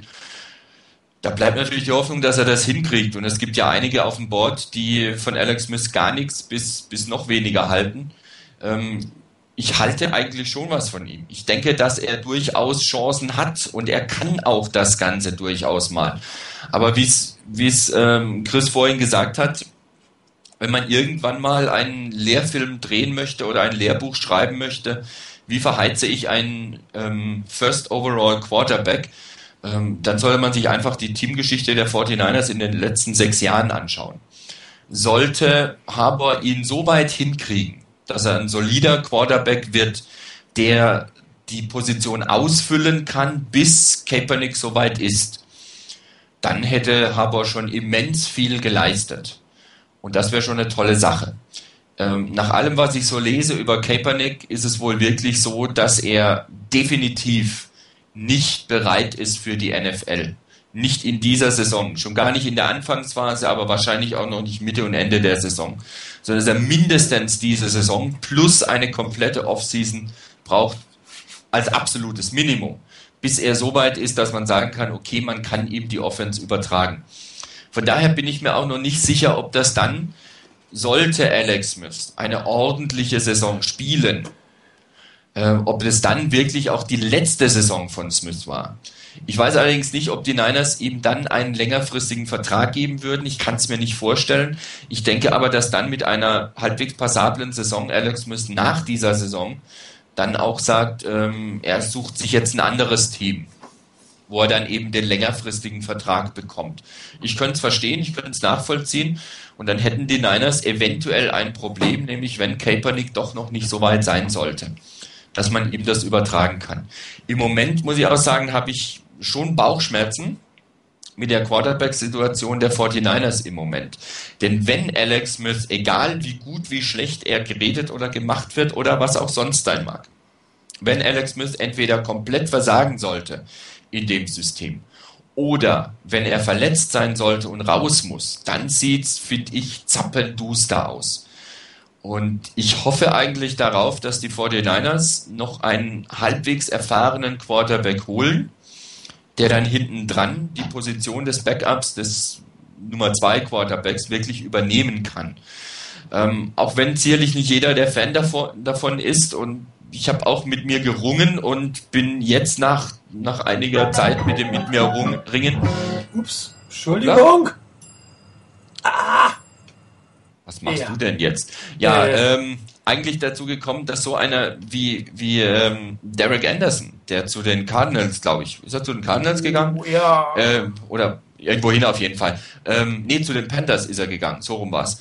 Ähm, nicht als der, der, Starter soll, der starten soll. Aber ich wäre auch nicht so jetzt begeistert, wenn er unbedingt für die Niners dann spielen muss. Aber es wäre schon mal ein bisschen eine andere Absicherung gewesen, als so, wie es jetzt aussieht. Weil ein McLeod, Bethel Johnson und ähm, wie heißt der Mazzoli? Jeremiah Mazzoli. Ja, Mazzoli. Ähm, naja, also mit denen hätte ich nun gar kein gutes Gefühl. Da wäre das Gefühl noch ein bisschen besser, ein bisschen besser wenigstens bei Anderson. Von daher denke ich, das ist noch eine, eine ganz kritische Position, weil damit steht und fällt halt auch sehr viel. Und wenn die, wenn Alex Smith nicht produzieren sollte oder eben wenn Alex Smith verletzt sein sollte, dann könnte es ganz, ganz übel sein. Vor allen Dingen, wenn das früh in der Saison sein sollte. Ja, das, das sehe ich ehrlich gesagt ähnlich. Also wenn Alex Smith was passiert, dann ist da nicht mehr viel hinter. Das, das muss man eindeutig so sehen. Ähm, ich habe ein paar Videoaufnahmen von Colin Kaepernick aus dem Trainingscamp gesehen und was man da gesehen hat, das sah schon nicht schlecht aus. Also den Arm, den Zug, den er da drin hat, die Präzision, aber das ganze System lernen, weg von dieser Pistol Offense, das ist, also ihn dieses Jahr zu bringen, das würde auch ihm nicht gut tun. Man würde wieder den nächsten Rookie verheizen und der ist nun wirklich weiter weg von der NFL, als es Alex Smith damals 2005, als er zu den 49ers kam, war. Und da hat man ja schon diskutiert, ob es wirklich sinnvoll ist, ihn starten zu lassen so früh. Ähm, gut, die Alternative war Tim Rattay, da müssen wir auch nicht wirklich drüber reden, aber ähm, das ist schon äh, ein, ein gefährliches Spiel, was die 49ers vertreiben. Und ähm, wenn du sagst, ein, ein Veteran-Quarterback dazu holt, ist immer noch die Frage, wen. Ich habe hier gerade einen Tweet gelesen, dass ähm, die Buccaneers einen fünften Quarterback ähm, aufgenommen haben und ob da vielleicht doch Josh Johnson zumindest in der, in der Backup-Rolle als dritter Quarterback oder wenn Kaepernick nicht fertig ist, als zweiter Quarterback geholt werden könnte, wäre sicherlich eine Option, weil er Jim Harbour auch kennt, die relativ kurzfristig Erfolg haben könnte. Aber wirklich viel ist da auch nicht mehr da auf dem Markt, ähm, den man da noch holen könnte. Und das muss man auch einfach ähm, in Rechnung halten, wenn man sagt, es muss doch ein Veteranen-Quarterback geholt werden. Also ob dann Derek Anderson wirklich was geholfen hätte oder ob da nicht fast Colin Kaepernick besser gespielt hätte, ähm, das bleibt noch, noch abzuwarten, weil ähm, ich habe ihn jetzt ein paar Mal beobachtet, Derek Anderson, und äh, das ist echt grauenhaft, was der spielt. Wirklich grauenhaft. Ich frage mich immer noch, wie damals in Cleveland diese Saison zustande gekommen ist. Und ähm, das ist echt eine schwierige Kiste. Aber ähm, wir hoffen einfach, dass das Alex Smith durchhält und er, wenn er, wenn er gesundheitlich durchhält, wird er auch den Rest der Saison starten. Ähm, Colin Kaepernick jetzt ins kalte Wasser zu werfen, vielleicht mit irgendwelchen Hoffnungen, das ist viel zu viel erwartet, das sollte man nicht tun. Er sollte die Chance haben, sich zu entwickeln, vielleicht in einigen Spielen mal aufs Feld kommen, um ein bisschen NFL-Luft zu schnappen, aber eigentlich sollte er das Clipboard halten dieses Jahr lang. Aber um das Clipboard halten zu können, fehlt halt tatsächlich ein dritter vernünftiger Quarterback. Jeremiah, was, bitte? Ähm, ich hätte einen Namen. Ja. Äh, Jeff Garcia. Die Erfahrung hat er, er kennt, äh, kommt aus dem richtigen System. Kann er noch laufen? Äh, jo, kann er. da spielt er noch in der UFL und die gibt's ja bald nicht mehr. Also ich meine, so ganz abwegig fände ich das jetzt nicht, äh, auch wenn ich natürlich andere Lösungen besser fände, aber es wäre wirklich die, äh, die Option, mit einem sehr, sehr erfahrenen äh, Typen die Saison zu bestreiten. Weil alles andere, gebe ich euch absolut recht, äh, ein Mazzoli, einen McLeod Battle Johnson oder wie der auch immer heißt, ähm, und auch äh, Colin Kaepernick sehe ich jetzt noch nicht wirklich auf dem Niveau, die ich von ihnen äh, sehen möchte, um, um, um ihnen den Backup-Posten effektiv zu geben. Also ich bin ja gerade nochmal bei den Free Agent Quarterbacks, da haben wir einen Brad Favre, Mark Bolger, der retired ist, Kerry Collins, der retired ist, Troy Smith, hm, hm, hm, Chad Penning, der glaube ich auch nicht mehr laufen kann, Brody Croyle, Patrick Ramsey ist retired, Charlie Fry, Tim Sorgi, Todd Collins, Todd Baumann, JT O'Sullivan. Also es wird nicht besser, was ich da vorlese. Also da würde ich mir fast noch mit JP Lossman anfreunden können. Der hat schon wenigstens in der NFL mal einen vernünftigen Pass geworfen. Obwohl das auch ein Albtraum wäre. Also ähm, auch wenn ich über Jeff Garcia gerade gelacht habe, es könnte tatsächlich die, die vernünftigste Option sein, ihn zu holen. Also, äh, jo. Dann hätte ich noch einen weiteren Namen. Äh, und, zwar, und zwar Tim Tebow. Oh Gott. Oh Gott. Also, Wie kommst du denn auf den? Äh, es ging ja nur darum, wer verfügbar ist. Ja gut, aber wir suchen nach einem NFL-ready Quarterback und wenn wir das Kaepernick nicht zutrauen, Tim Tebow ist auch nicht viel weiter, muss man, muss ich mal wieder feststellen. Also, boah, vor allen Dingen werden die Broncos da ja auch nochmal richtig Geld für, also Picks für haben wollen. Ich meine, der war immer ein First-Round-Pick, auch wenn er nicht mehr in ihren Plänen ist. Den werden die nicht für den siebten Runder jetzt abgeben ne, oder gar entlassen. Ähm, also dann würde ich ja eher versuchen, sogar Brady Quinn von den Chargers, äh, Quatsch, von den Chargers, von den Broncos loszueisen. Oder Jimmy Clausen also, von den Panthers. Also da würde ich mir ja noch mehr von versprechen als von Tim Timo. Ja, gut, bei den anderen beiden, die du jetzt genannt hast, äh, habe ich hab man noch nichts gehört, dass die äh, möglicherweise verfügbar sind. Ähm, Tim Timo ist halt schon eine interessante Personalie, weil er halt äh, ist halt der Winnertyp schlechthin. Also, ähm, aber wirklich die Lösung wäre in meiner in meiner Welt auch nicht. Also so was was du auch vorhin als Liste durchgegangen bist mit den Leuten, die da sind die äh, verfügbar wären und noch nicht retired sind, äh, aber dann ist Jeff Garcia wirklich bald mal äh, die Nummer eins. Also bin ich schon fast bei dir, also, ist richtig.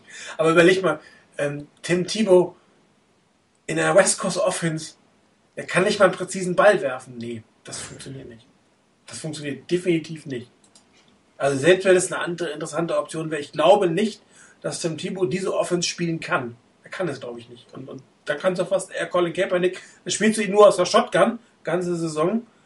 Ähm, da hast du, glaube ich, mehr Erfolg.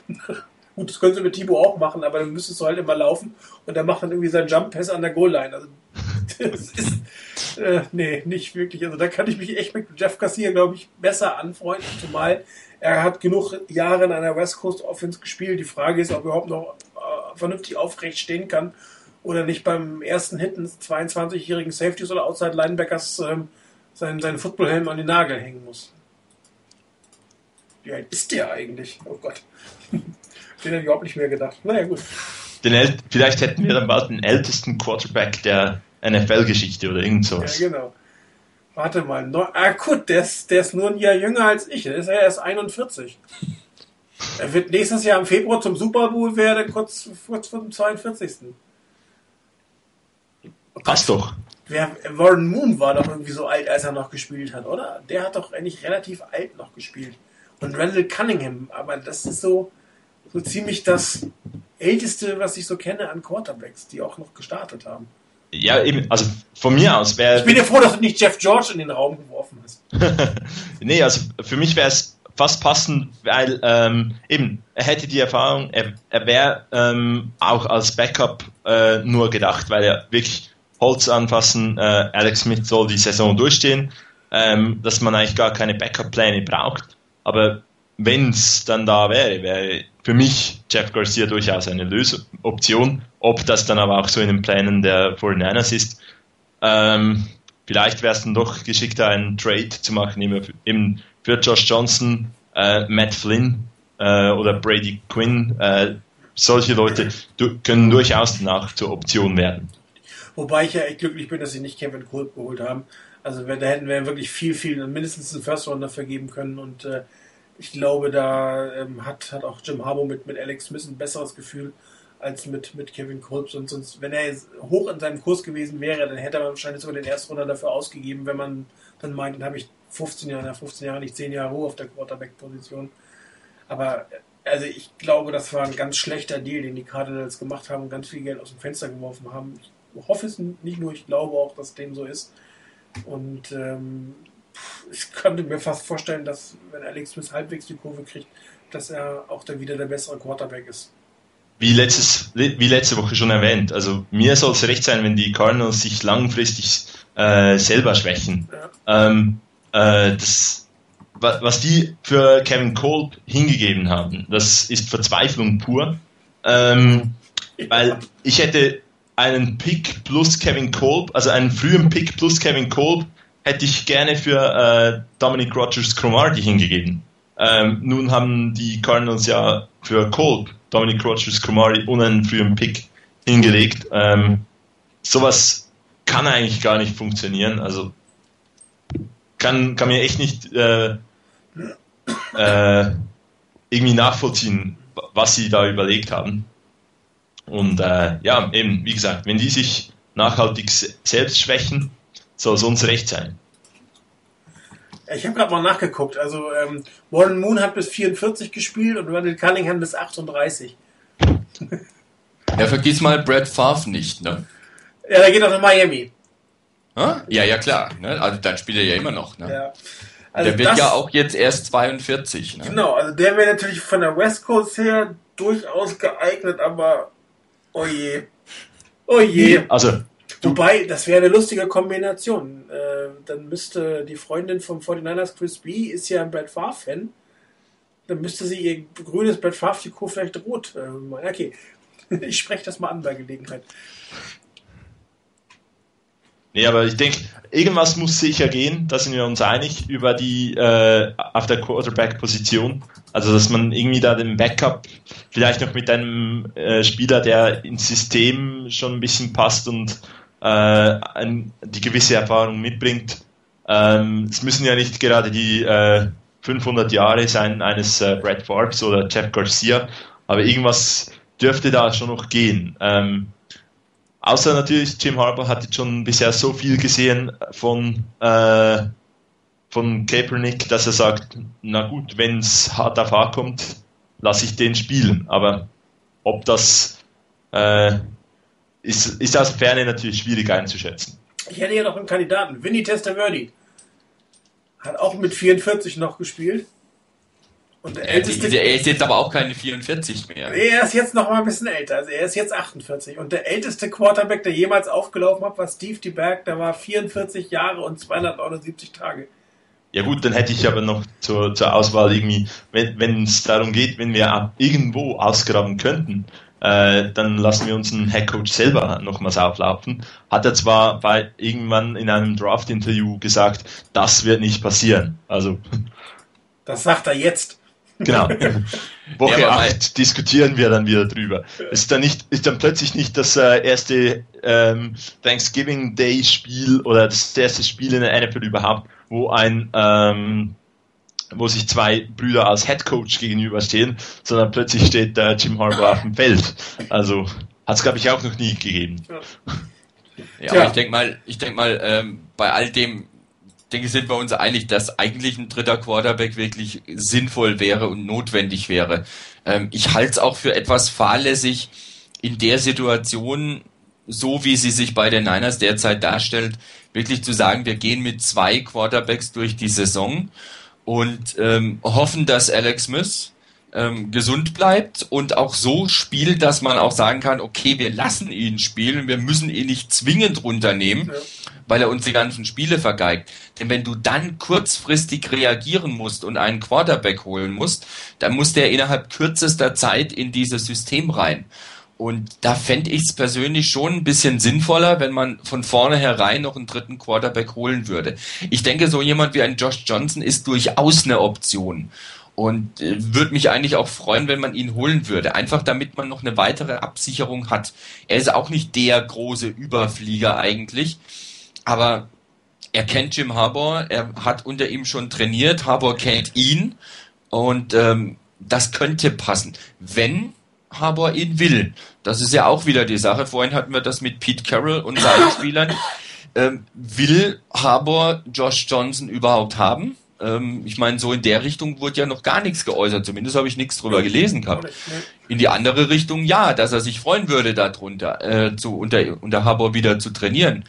Ähm, da muss man sicherlich abwarten. Aber ich fände es eigentlich schon ein Stück weit beruhigend, wenn einfach noch ein, ein halbwegs gestandener ähm, NFL-Quarterback noch da wäre. Oder zumindest einer, der nicht in seinem ersten Jahr ist oder schon zwei Jahre oder drei Jahre raus ist und den du irgendwo ausbuddeln musst.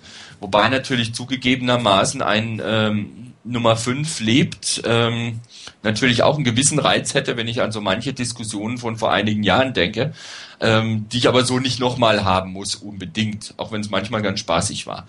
Ähm, von daher wäre es ganz gut. Ich fände es ganz sinnvoll, wenn noch ein weiterer Quarterback da ist, den du von vorne herein hast. Und dann könnte Kaepernick, wie du vorhin gesagt hast, Martin, auch die Rolle als Clipboard-Holder einfach einnehmen. Und das wäre, denke ich, auch die richtige Rolle für ihn in der ersten Saison. Und ehrlich gesagt, eigentlich hätte man Alex für zwei Jahre verpflichten sollen, weil ich glaube, er braucht noch ein zweites Jahr für, die, für diese Umstellung.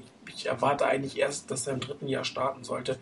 Und ähm, wenn Alex Smith nächstes Jahr nicht wiederkommt, heißt es, man braucht wieder eine Einjahreslösung oder muss Colin Kaepernick doch aufs Feld bringen. Ähm, klar, aber Alex Smith unterschreibt natürlich keinen zwei Jahres. Das ist ja nicht verrückt.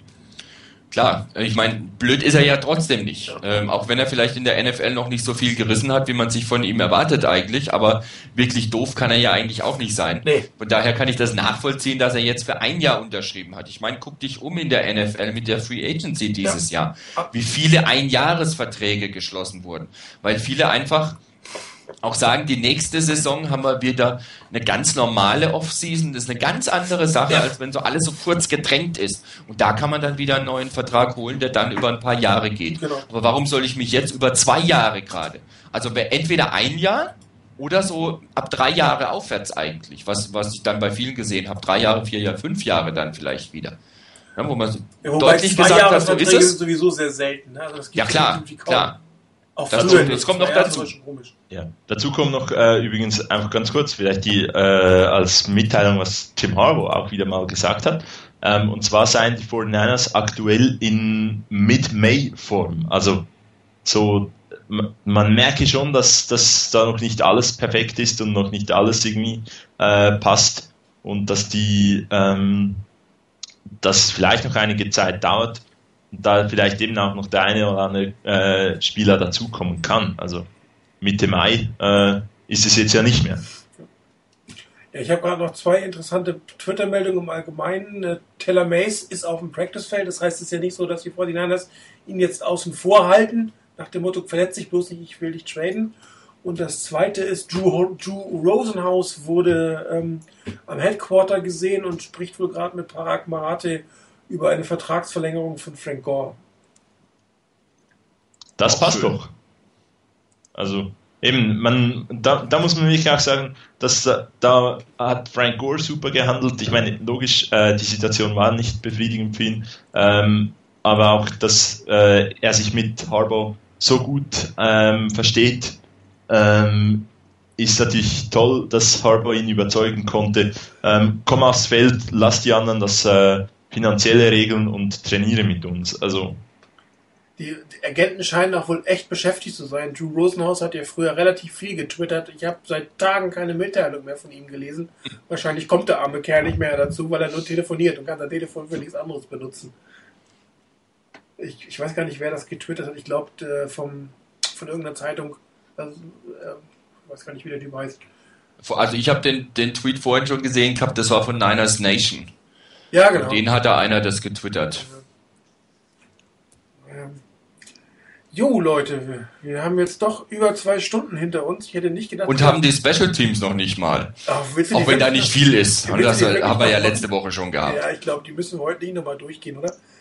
Nee, nicht unbedingt. Äh, also dafür, dass wir keine Sendung machen wollten, weil wir eigentlich keine Themen hatten, äh,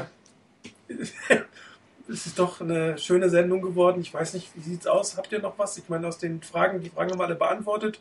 Wir sind jo, ganz, Teams ganz, ganz was Kurzes zur Quarterback-Diskussion hätte ich noch. Na gut. Und zwar äh, twittert ein gewisser Jeff Darlington, ähm, dass er in Hattiesburg war und mit Brett Favre gesprochen hätte. Und Trommelwirbel, ähm, dass Brett Favre offenbar noch nichts von den Dolphins gehört hat und auch kein Interesse hat, nach Miami zu gehen. Ähm, also haben wir noch Chancen für ihn. Ihnen, ihnen, ja, wir haben noch Chancen, äh, Brett Favre zu holen. Ähm, und zum Thema Retirement und Brett Favre zitiere ich ganz gerne Mike Shanahan. I believe it when I see it. Also ähm, Vorhin glaube ich Brett Favre nicht, dass er nicht mehr zurückkommt, bevor ich sehe, dass er nicht zurückkommt. Also sprich, ihn nicht mehr auf dem Feld sehe. Ja, und zwar, das kann man erst gegen Ende des Jahres sehen, weil wenn irgendein Quarterback sich verletzt, und irgendein Team irgendwas braucht, kann es ja durchaus sein, dass sie ihn doch nochmal holen. Also ganz glaube ich auch nicht, dass er für immer aufgehört hat. Wobei auch dieser Jeff Darlington schreibt, dass äh, Bradford walk slowly and gingerly every step taking considerable effort. Also ähm, er ist ja, halt auch es, alt. Er, scheint auch älter geworden zu sein. Ja, also ganz, man hat das ja letzte Saison gesehen. Also er war ja kaum noch in der Lage, das Spiel wirklich vernünftig zu Ende zu bringen. Das sah ja schon fast traurig aus für jemanden mit seinen Fähigkeiten, wie er eigentlich relativ stümperhaft auf dem Feld gespielt hat. Und äh, ich glaube, er hat es tatsächlich auch selbst mal eingesehen. Vor der Saison hat es ja jeder schon gesagt, nach dem Motto, es wird nichts mehr und er hat es nochmal geglaubt. Aber ich glaube, nach der Saison muss ihm einfach klar sein, seine Zeit ist vorbei. Und wenn er jetzt nochmal aufs Feld kommt und noch mehr Murks macht, dann wird man ihn, glaube ich, auch irgendwie nicht mehr oder mehr noch als den äh, Never Retire Brad Favre sehen und nicht den, der wirklich auch das, das Spiel, das Footballspiel geprägt hat äh, in seinen Jahren. Gut. Leute. Kann mich, kann mich noch an eine kurze Frage erinnern, äh, die ähm, im Type-in-Thread war. Nämlich ganz kurzes Statement, wer den Gewinner und Verlierer der, ähm, der CBA-Verhandlungen nun ah, ist. Das hatte Vielleicht, Olaf gefragt, genau. Genau. Ähm, wen sieht, seht ihr denn als Gewinner? ich glaube die, äh, die Owner. Also zum einen ähm, haben die kaum Geld verloren in der Geschichte. Ja, ähm, es geht, das, das Einzige, was denen fehlt, ist das Hall of Fame Game, äh, weil sie das CBA so deutlich unterschrieben haben, haben sie, glaube ich, ähm, mehr Geld in der Tasche als vorher. Und ähm, im Endeffekt ähm, sieht man auch, das Drogentesten ist durch. Roger Goodell hat weiter die Hoheit über, über die, die äh, Conduct Policy.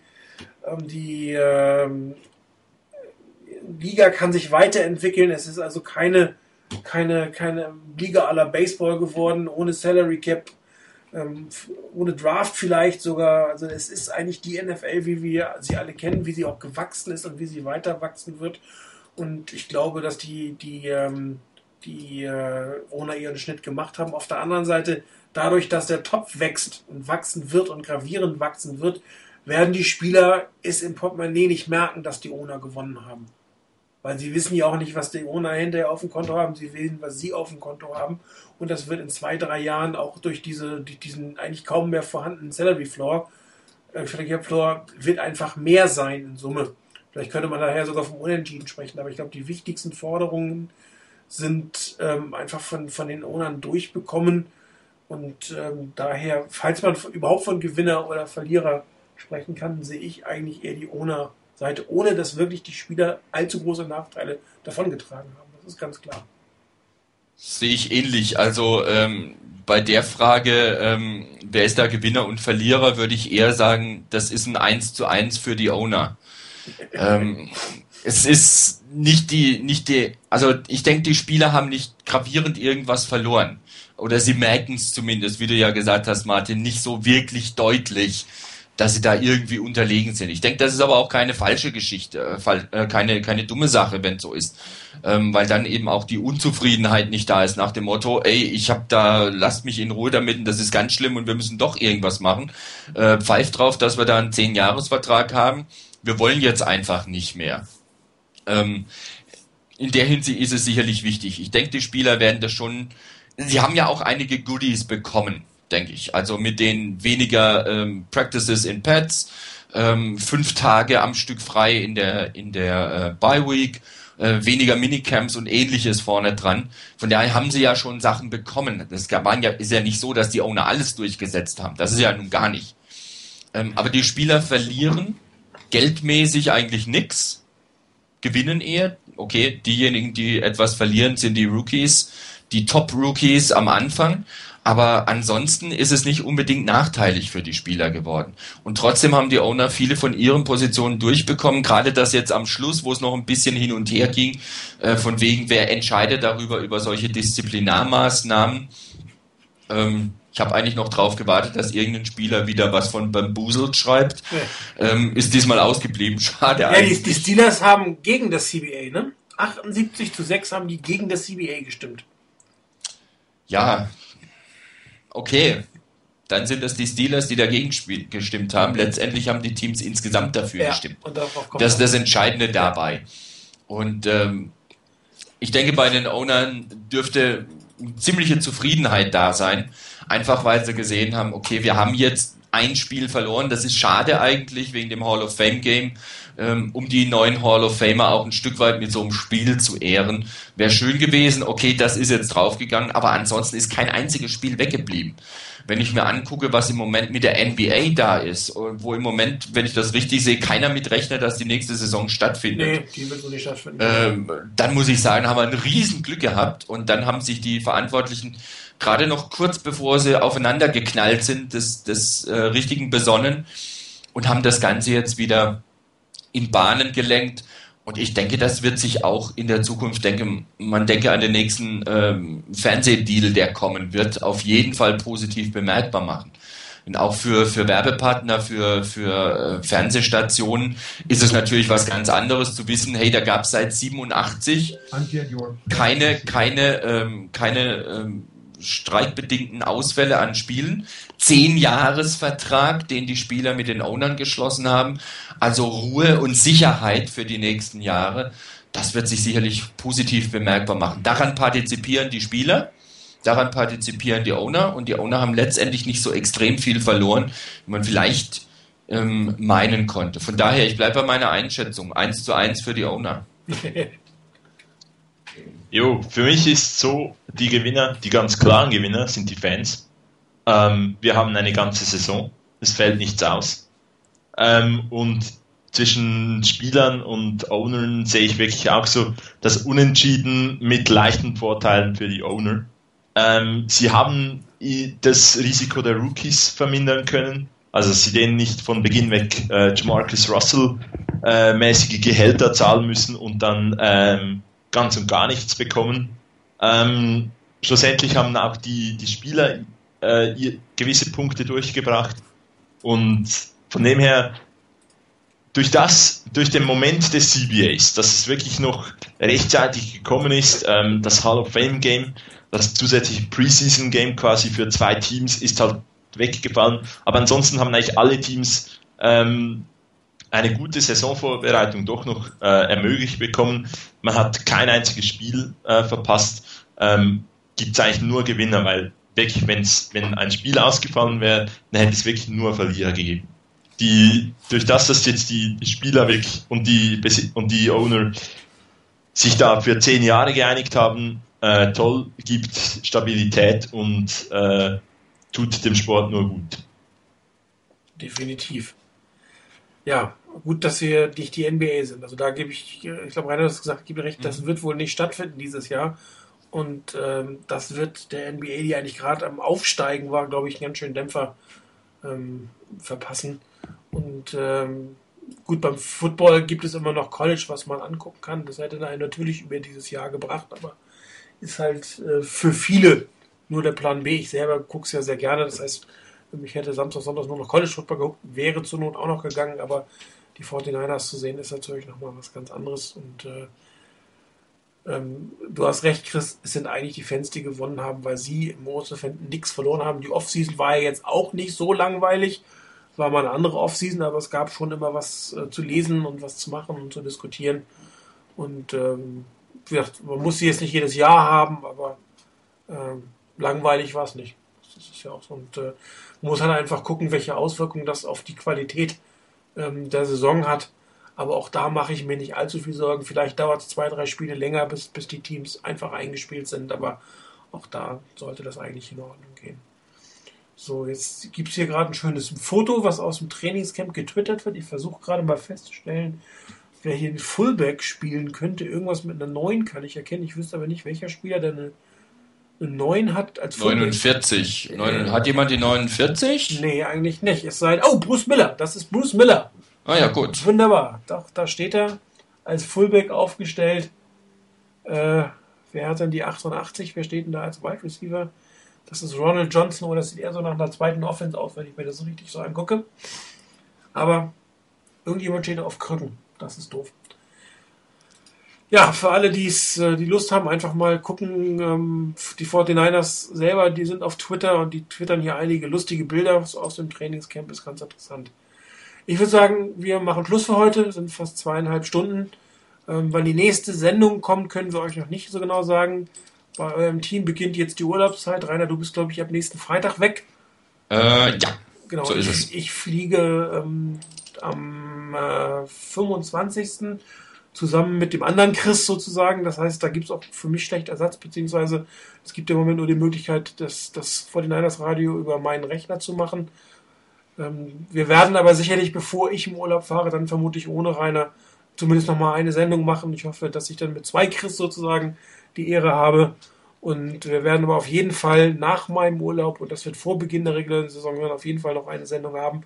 Wir informieren euch aber rechtzeitig über die Website. Ich bedanke mich wie immer bei Chris und Ganz Rainer. kurz, Moment, Moment, Jo. bevor du dich bedankst. Ja, Gleichen Hinweis äh, für diejenigen, die sonst auch regelmäßig zuhören. Wir hatten ja mal vor einiger Zeit eine Umfrage gestartet wegen des Termins äh, vom Webradio. Und wir werden auf jeden Fall versuchen, das Ganze in der nächsten Saison, wenn die reguläre Saison läuft, immer donnerstags abends zu machen.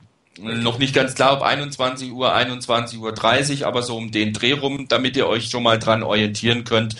Wenn in der nächsten Saison, wenn es irgendwie geht, werden wir es versuchen, Donnerstagabends zu machen. Spätestens 21.30 Uhr dann auch anfangen. Genau. Jetzt darfst du. Ja, also jetzt bedanke ich mich. Danke nochmal für den Hinweis. Danke fürs Mitmachen. Und wie gesagt, ähm, dafür eine Sendung, wo wir eigentlich keine Themen haben, zweieinhalb Stunden nicht schlecht. Danke Chris, danke Rainer. Rainer, dir schönen Urlaub. Dankeschön. Und äh, Chris, wir planen irgendwie eine Sendung mit dem anderen Chris nochmal so in den nächsten zwei bis drei Wochen, bevor ich in Urlaub fahre. Und dann kann ich auch mich mal ausruhen.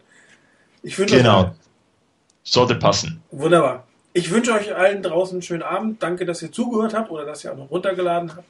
Und damit sind wir off air.